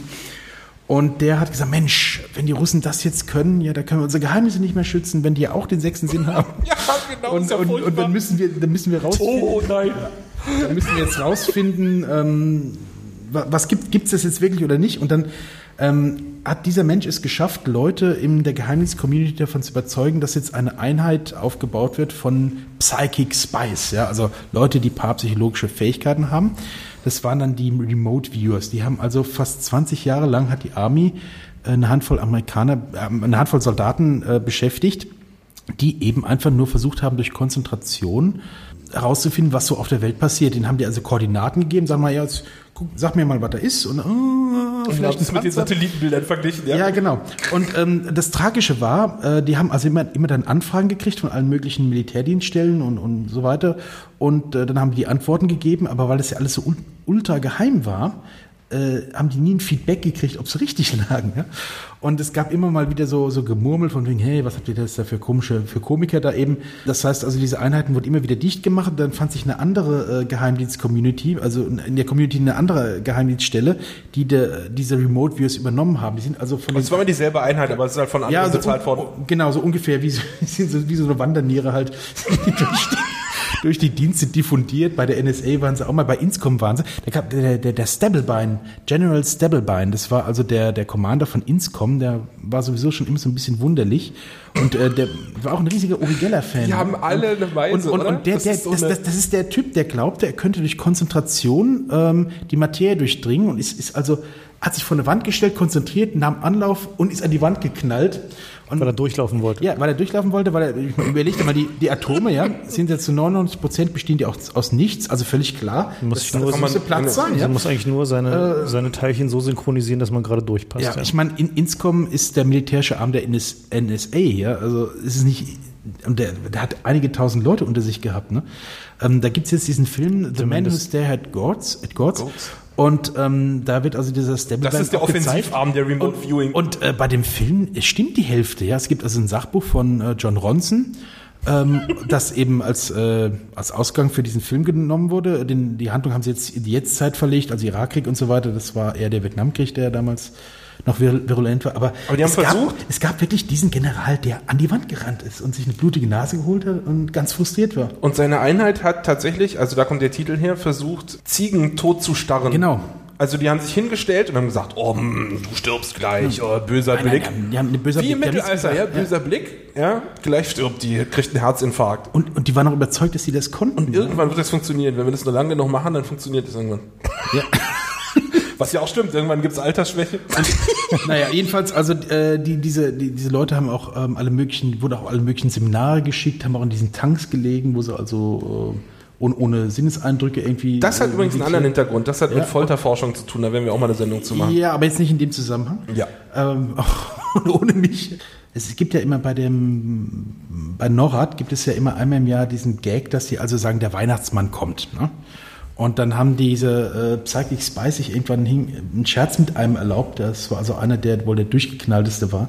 Also war ein UFO-Fan und so weiter, hat auch irgendwie Bücher über ähm, biblische Themen geschrieben. Also sehr, sehr merkwürdig der Typ. Und naja, jedenfalls, äh, dem haben sie gesagt, oh, ich empfange was, ich empfange was, es kommt über den Nordpol, es ist, es leuchtet rot und sollte nicht. Der Weihnachtsmann. Ja, genau, es sollte der Weihnachtsmann sein, aber der andere äh, Kollege, der hat es also völlig ernst genommen und wollte schon Atomalarm auslösen. Ja? Das heißt also, durch so einen Blödsinn wäre möglicherweise ein Hühnerstall geweckt worden. Tja. Irre. Und es ist ja nicht nur die Dienste, die total durchgeknallt sind. Also ich habe hier noch so eine andere Anekdote mal rausgekramt. Nur um mal zu zeigen, wie, wie schlimm. Ich meine, also erstmal, die erste Geschichte ist, dass die, die Briten nach dem Zweiten Weltkrieg ernsthaft überlegt haben, ob sie nicht ein paar, paar Atombomben im Rhein versenken. Ja, und die Idee war, wenn die Russen kommen, mhm. naja, wenn sie Ostdeutschland haben sie ja eh schon, wenn sie irgendwie bis zum Rhein kommen, naja gut, dann haben sie das halt. Und dann zünden wir die Bomben, damit sie nicht Frankreich einnehmen. Mhm. So, das war die Idee. Also die hätten einfach mal komplett Deutschland als Kollateralschaden so war der Plan. Ähm, äh, da mussten irgendwie diese, diese Bomben da, die mussten irgendwie warm gehalten werden und da war eben ein Patent, äh, dass also da irgendwie Vögel äh, da drauf angesiedelt werden, die also da rumbrüten. Und diese Tierwärme hätte also ausgereicht. So te die technischen Details kenne ich nicht, aber das, das, da kann man ein bisschen zu googeln, da findet man was. ähm, es gab allerdings auch eine amerikanische Variante von diesem Plan, der äh, bei den Briten war es ja die Strategie der verbrannten Erde, dass man also Deutschland an der Stelle einfach hätte hochgelassen, atomar verseucht. Edgy Badgy, ne? Wenn da gehen die Russen nicht durch. Das auch nicht. Und die Amerikaner hatten entlang eben der Ostgrenze ähm, Einrichtungen vorgesehen, in die man eben transportable Atombomben reinstellen wollte. Und wenn die Russen eben kommen, dann lässt man ein paar herkommen und dann lässt man das Ding platzen, sodass da also ein, ein nuklear verseuchter Korridor gewesen wäre, der dann eben Ost- und Westdeutschland äh, voneinander gespaltet hätte. Lustigerweise haben die Russen ja einen ähnlichen Plan gehabt. Ja? Wenn die Amis kommen, dann hätten sie irgendwie, mhm. wie war das, die DDR verstrahlt oder irgendwie so ein Ding? Also die hätten dann so in beiden Fällen dran geglaubt. Natürlich. Die Russen, also der, der Plan der Sowjets äh, sah ja vor, dass egal was kommt, wenn es also jetzt nicht einen All-Out-Nuklearaustausch gibt, so schnell wie möglich, so tief wie möglich äh, in den Westen vorzudringen. Also um halt, selbst wenn dann nuklear passiert, dass der, möglichst weit weg von der Sowjetunion passiert. Ja. Und die, äh, die Gegenstrategie der, der, des Westens war dann halt eben diese Atomminen, die in verschiedensten mhm. Ausführungen dann daherkamen. Und ich weiß nicht, wer sich noch daran erinnert, diese, also davon gab es auch die konventionelle Variante. Was ich noch daran erinnert, wenn man bei Helmstedt rübergefahren ist, äh, von, vom Osten in den Westen, dann gab es auf der Autobahn so eine Zickzacklinie von so Gullideckeln. Mhm. Mhm die halt. Das waren die? Äh, ja. Das waren die Löcher für die Minen, ja. Atomic Demolition Mines. Und, und die, also die haben dafür, dafür gab es also gab's die äh, konventionelle Variante, die war auch den offiziell den Leuten, die da diese Dinger betreuen sollten, bekannt. Wallmänner. Die, genau, also die, äh, die Wallmeister. Minen und die halt auch in den Brücken und so rein sollten, aber da gab es halt eben diese Dinger, die halt dann in diese Gullis sollten und dafür gab es halt präzise auch da passend halt auch eine Nuklearvariante, um halt die sowjetischen Panzerhorden aufzuhalten, die sie da erwartet haben. Genau, dann halt durch, den, den Magdeburger Tiefebene. Ja, es gab halt nur das kleine Problem, dass eben, egal wie, es hätte einige hunderttausend äh, Deutsche, Westdeutsche, das Leben gekostet. Ja gut, aber da, ja. ja, das ist, wäre auch ja. sowieso passiert. Die, und die, wiederum die, äh, die Sowjets haben dann, um dem wiederum vorzubeugen, äh, eigene Spetsnaz-Einheiten ausgebildet, die DDR übrigens auch, die hat Fernaufklärer ausgebildet, um genau präzise diese Minendepots äh, hochzunehmen, bevor sie zu sprengen oder zu, beziehungsweise zu besetzen. Und diese, die haben dann auch so spezielle Vorrichtungen gebaut, um diese Gullis äh, unbrauchbar zu machen, sodass sie da diese, diese Minen gar nicht rein. Zuschweißen oder wie? Äh, nee, es war so ein elaboriertes Zusprengen.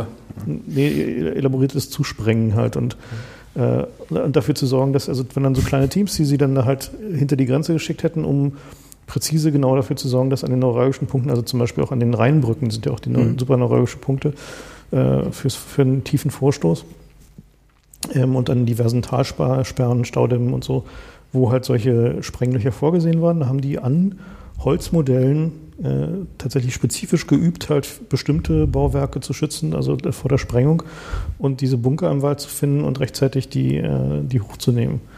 Also da gab es dann, ich weiß nicht, ob es dagegen dann wieder noch einen Counter gab, ich vermute mal schon, aber das. Äh Was dafür ein, äh, eine, eine Produktivität vernichtet wurde für diese ganzen Spielereien.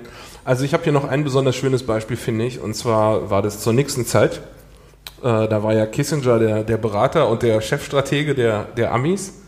Und ähm, es ging, es war 1969, der Vietnamkrieg äh, tobte und, und Nixon wollte den weghaben, aber sie konnten nicht aufgeben. Ja, sie mussten ihr Gesicht wahren und dann haben sie sich, die Theorie an der Stelle war, dass die Russen die Nord, Nordvietnamesen äh, versorgen. Und wenn man jetzt den Russen dazu kriegen könnte, dass er aufhört, Vietnam Rückendeckung zu geben, dann würden die schon aufgeben. Und dann haben sie überlegt, na, wie können wir denn die Russen überreden? Und haben eine, haben Spieletheorie angewendet und haben sich überlegt, also wenn wir jetzt einfach mit einem Atomschlag drohen und die Russen glauben, wir sind rational, dann wissen die, dass wir nicht schießen können. Deswegen müssen wir simulieren, dass Nixon durchgedreht ist. Und sie haben, es, es nennt sich Madman, ähm, Madman Theory. Mhm. Genau. Und die, die, was sie gemacht haben, ist, dass sie 18 ähm, atomar bewaffnete Bomber Richtung Moskau losgeschickt haben mit scharfen Bomben drin. Und sie haben dafür gesorgt, dass die Russen wissen, dass die da drin sind und dass die unterwegs sind. Und dann haben sie quasi so ein paar unter, unterlinks irgendwie so niedrigere Ränge, also nicht Nixon selbst, sondern niedrigere Ränge haben dann bei den Russen angerufen und gesagt, ähm, übrigens diese Bomber, der Nixon ist durchgeknallt und wenn er jetzt nicht sofort einlenkt, können wir den auch nicht mehr aufhalten. So, und die Theorie war also, dass die Russen dann sagen, äh, es hätte wahrscheinlich mit Reagan besser geklappt als mit Nixon. Aber ähm, also das war, ich meine, so nahe waren wir alle an der Vernichtung, dass so eine Dinge, Mehrfach. ja Mehrfach, mehrfach. Und nun, also es gibt da noch so ein paar Details, wie zum Beispiel, dass man von außen so, ein- so ein Flugzeug, so einen Bomber ansehen kann, ob die jetzt beladen sind oder nicht mit den Bomben. Denn wenn eine Bombe drin ist, ist der schwerer und verbraucht seinen Sprit schneller. Und äh, dadurch wird er leichter und die, die äh, Geschwindigkeitsveränderung ist messbar. Das heißt, du kann, die, die wussten, also die Russen wussten, dass da ist eine Dass die Ladung beladen am Bord. sind, ja. Genau. Und äh, also das ist so ausgegangen, dass- dass die Russen glaubwürdig versichern konnten, dass sie den Nordvietnam gar nicht äh, zurückpfeifen können, selbst wenn sie wollten. Und dann ist der Bluff der Amis aufgeflogen. Ja, aber also überlegt euch mal, was für einen Druck die da aufgebaut haben. Unglaubliche Geschichten. Und ähm, die zweite Sache, die ich noch ansprechen wollte, sind nicht nur die Dienste, die immer total inkompetent sind, sondern es gibt noch so eine Geschichte aus, aus der JFK-Zeit zur Kuba-Krise. Ja, und zwar, ähm, das kommt aus dem Buch Legacy of Ashes, was ich übrigens empfehlen kann. Da geht es um die CIA-Historie. Und in dieser Geschichte geht es darum, da, dass die, die JFK-Kabinett ähm, hat sich unterhalten, also JFK mit, mit seinen äh, Generälen haben sich darüber unterhalten, wieso die Russen denn jetzt auf Kuba Atomraketen stationieren. Und ähm, da hat äh, JFK hat dann so gefragt, ja, also das versteht ja gar nicht, warum machen die denn sowas? Das müssen die doch wissen, dass wir das als Angriff werten. Und es wäre ja so, als wenn wir Raketen in der Türkei stationieren. Und darauf war so zehn Sekunden peinliches Schweigen in dem Raum und dann meinte jemand, äh, Herr Präsident, wir haben Raketen in der Türkei stationiert. Also ich meine, solche Leute haben dieses Land regiert, ja. Unglaublich. Unglaublich. Und dann geht es dann noch so weiter, dass die, also als sie die Optionen äh, verhandelt haben, was sie denn jetzt tun könnten in dieser Missile Crisis, äh, da war Verhandeln überhaupt nicht auf der Liste. Da gab es so drei, vier Möglichkeiten. Ja, wir können hier eine Invasion machen, wir können da Nukes drauf werfen, so, wir können dieses, jenes machen. Auch, auch die Überlegung, da eine Blockade zu machen, ist erst nachträglich reingekommen. Also die ursprüngliche Planung hat nur überlegt, wie wir jetzt am besten angreifen. Ja? Also das ist ein Wunder, dass wir überhaupt noch leben. Tja, bei aller Mensch- Geheimdienst, bei aller Geheimdienstinkompetenz und bei aller Politikerinkompetenz am Ende, am Ende haben wir halt immer noch Glück auch.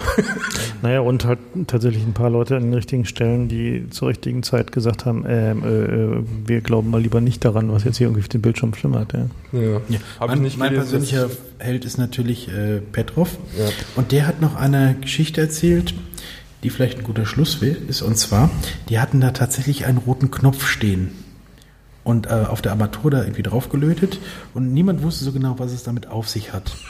Und es gab immer so die Legende, das ist jetzt vielleicht sogar eine Möglichkeit, äh, den, den äh, Vergeltungsschlag auszulösen. Und wie auch immer. Das würde man ja auch annehmen, wenn man da sitzt. Der, der Knopf sah auch wichtig aus, war auch glaub ich, so, ein- so ein Glassturz irgendwie drüber oder so, ja, dass man nicht irgendwas Don't press. Don't press any button. Ähm, und dann hat sich der Petrov den aber irgendwann mal angeguckt und hat festgestellt, dass da die Drähte äh, von dem Ding nirgendwo hinführten. Dieser rote Knopf war eine Attrappe, war eine Art Zauberkasten, denn irgendwelche Psychologen hatten herausgefunden, dass ein einzelner Mensch äh, diese Entscheidung gar nicht, äh, also erstmal einem einzelnen Menschen wird diese Entscheidung nicht übertragen worden. Und es wäre Aber sehr- selbst wenn du es tut, niemand würde auf diesen Knopf drücken. ja, zumindest sehr wenig Leute würden es wirklich tun. Also Das ist doch gut Das so. heißt also, das Ding, der rote Knopf war in dem Fall ein Zauberkasten. den gab es sozusagen gar nicht. Ja. Den Knopf schon. Aber den, Also wir haben ja auch so einen Knopf hier im Club. Der macht auch nichts weiter. ja, also ich bin ja da immer noch Anhänger der, der Theorie, dass der dafür da ist, falls irgendjemand mal den, der, so eine Kommandozentrale besetzt, um halt irgendwie jetzt den Weltuntergang auszulösen, dass für den dann so ein Knopf da ist und der, Damit der irgendwas zum Draufdrücken damit hat. er was zum draufdrücken hat. Eigentlich brauchen wir noch so eine Simulation. So, ja, ja, Raketen sind abgeschossen. Klar. Na gut, dann Ja, damit ähm, kommen wir mal zum Ende. Wir haben schon über zwei Stunden hier Oha. verbraten. ja, wir sind Oh ja. jetzt äh, schon doch deutlich äh, ein sehr langer Podcast geworden, sehr schön. Ja, herzlichen Dank fürs Zuhören, äh, auch wenn es ein etwas wildes Springen ist. Ich fürchte, es wird irgendwie eine der längsten Linklisten, die wir jemals zusammenkompiliert haben. Ach, ich glaube gar nicht, so viele Links haben wir gar nicht. Diverse Bücherempfehlungen werden auch dabei sein, äh, die durchaus alle die Lektüre lohnen. Dann noch äh, herzlichen Dank an Markus Krumper. Danke, dass ich hier sein durfte. Und Eine coole Aktion. Ansonsten, äh, wie immer noch der Hinweis auf den Flatter-Button, obwohl wir gerade nicht mehr so richtig wissen, was wir mit dem Geld sollen. Aber Na, wir kaufen erstmal ein Headset für den nächsten Gast. Genau, wir kaufen- haben jetzt hier gerade so eine, so eine wüste Ghetto-Installation mit einem Mikrofon, was wir hier an einem Koffer befestigt haben, damit es ungefähr in der Höhe ist. stimmt, genau. Also wir hoffen, dass das Markus nicht äh, zu seltsam klingt im endgültigen Mix und äh, damit er beim nächsten Mal genauso Minimal. toll klingt wie wir alle. Äh, kaufen wir noch Gäste-Headsets und ja, wenn ihr auf den Flatter-Knopf drücken wollt, dann freuen wir uns natürlich. Ansonsten, Vielen äh, Dank fürs Zuhören und Durchhalten. genau, vielen Dank fürs Zuhören und äh, bis zum nächsten Mal.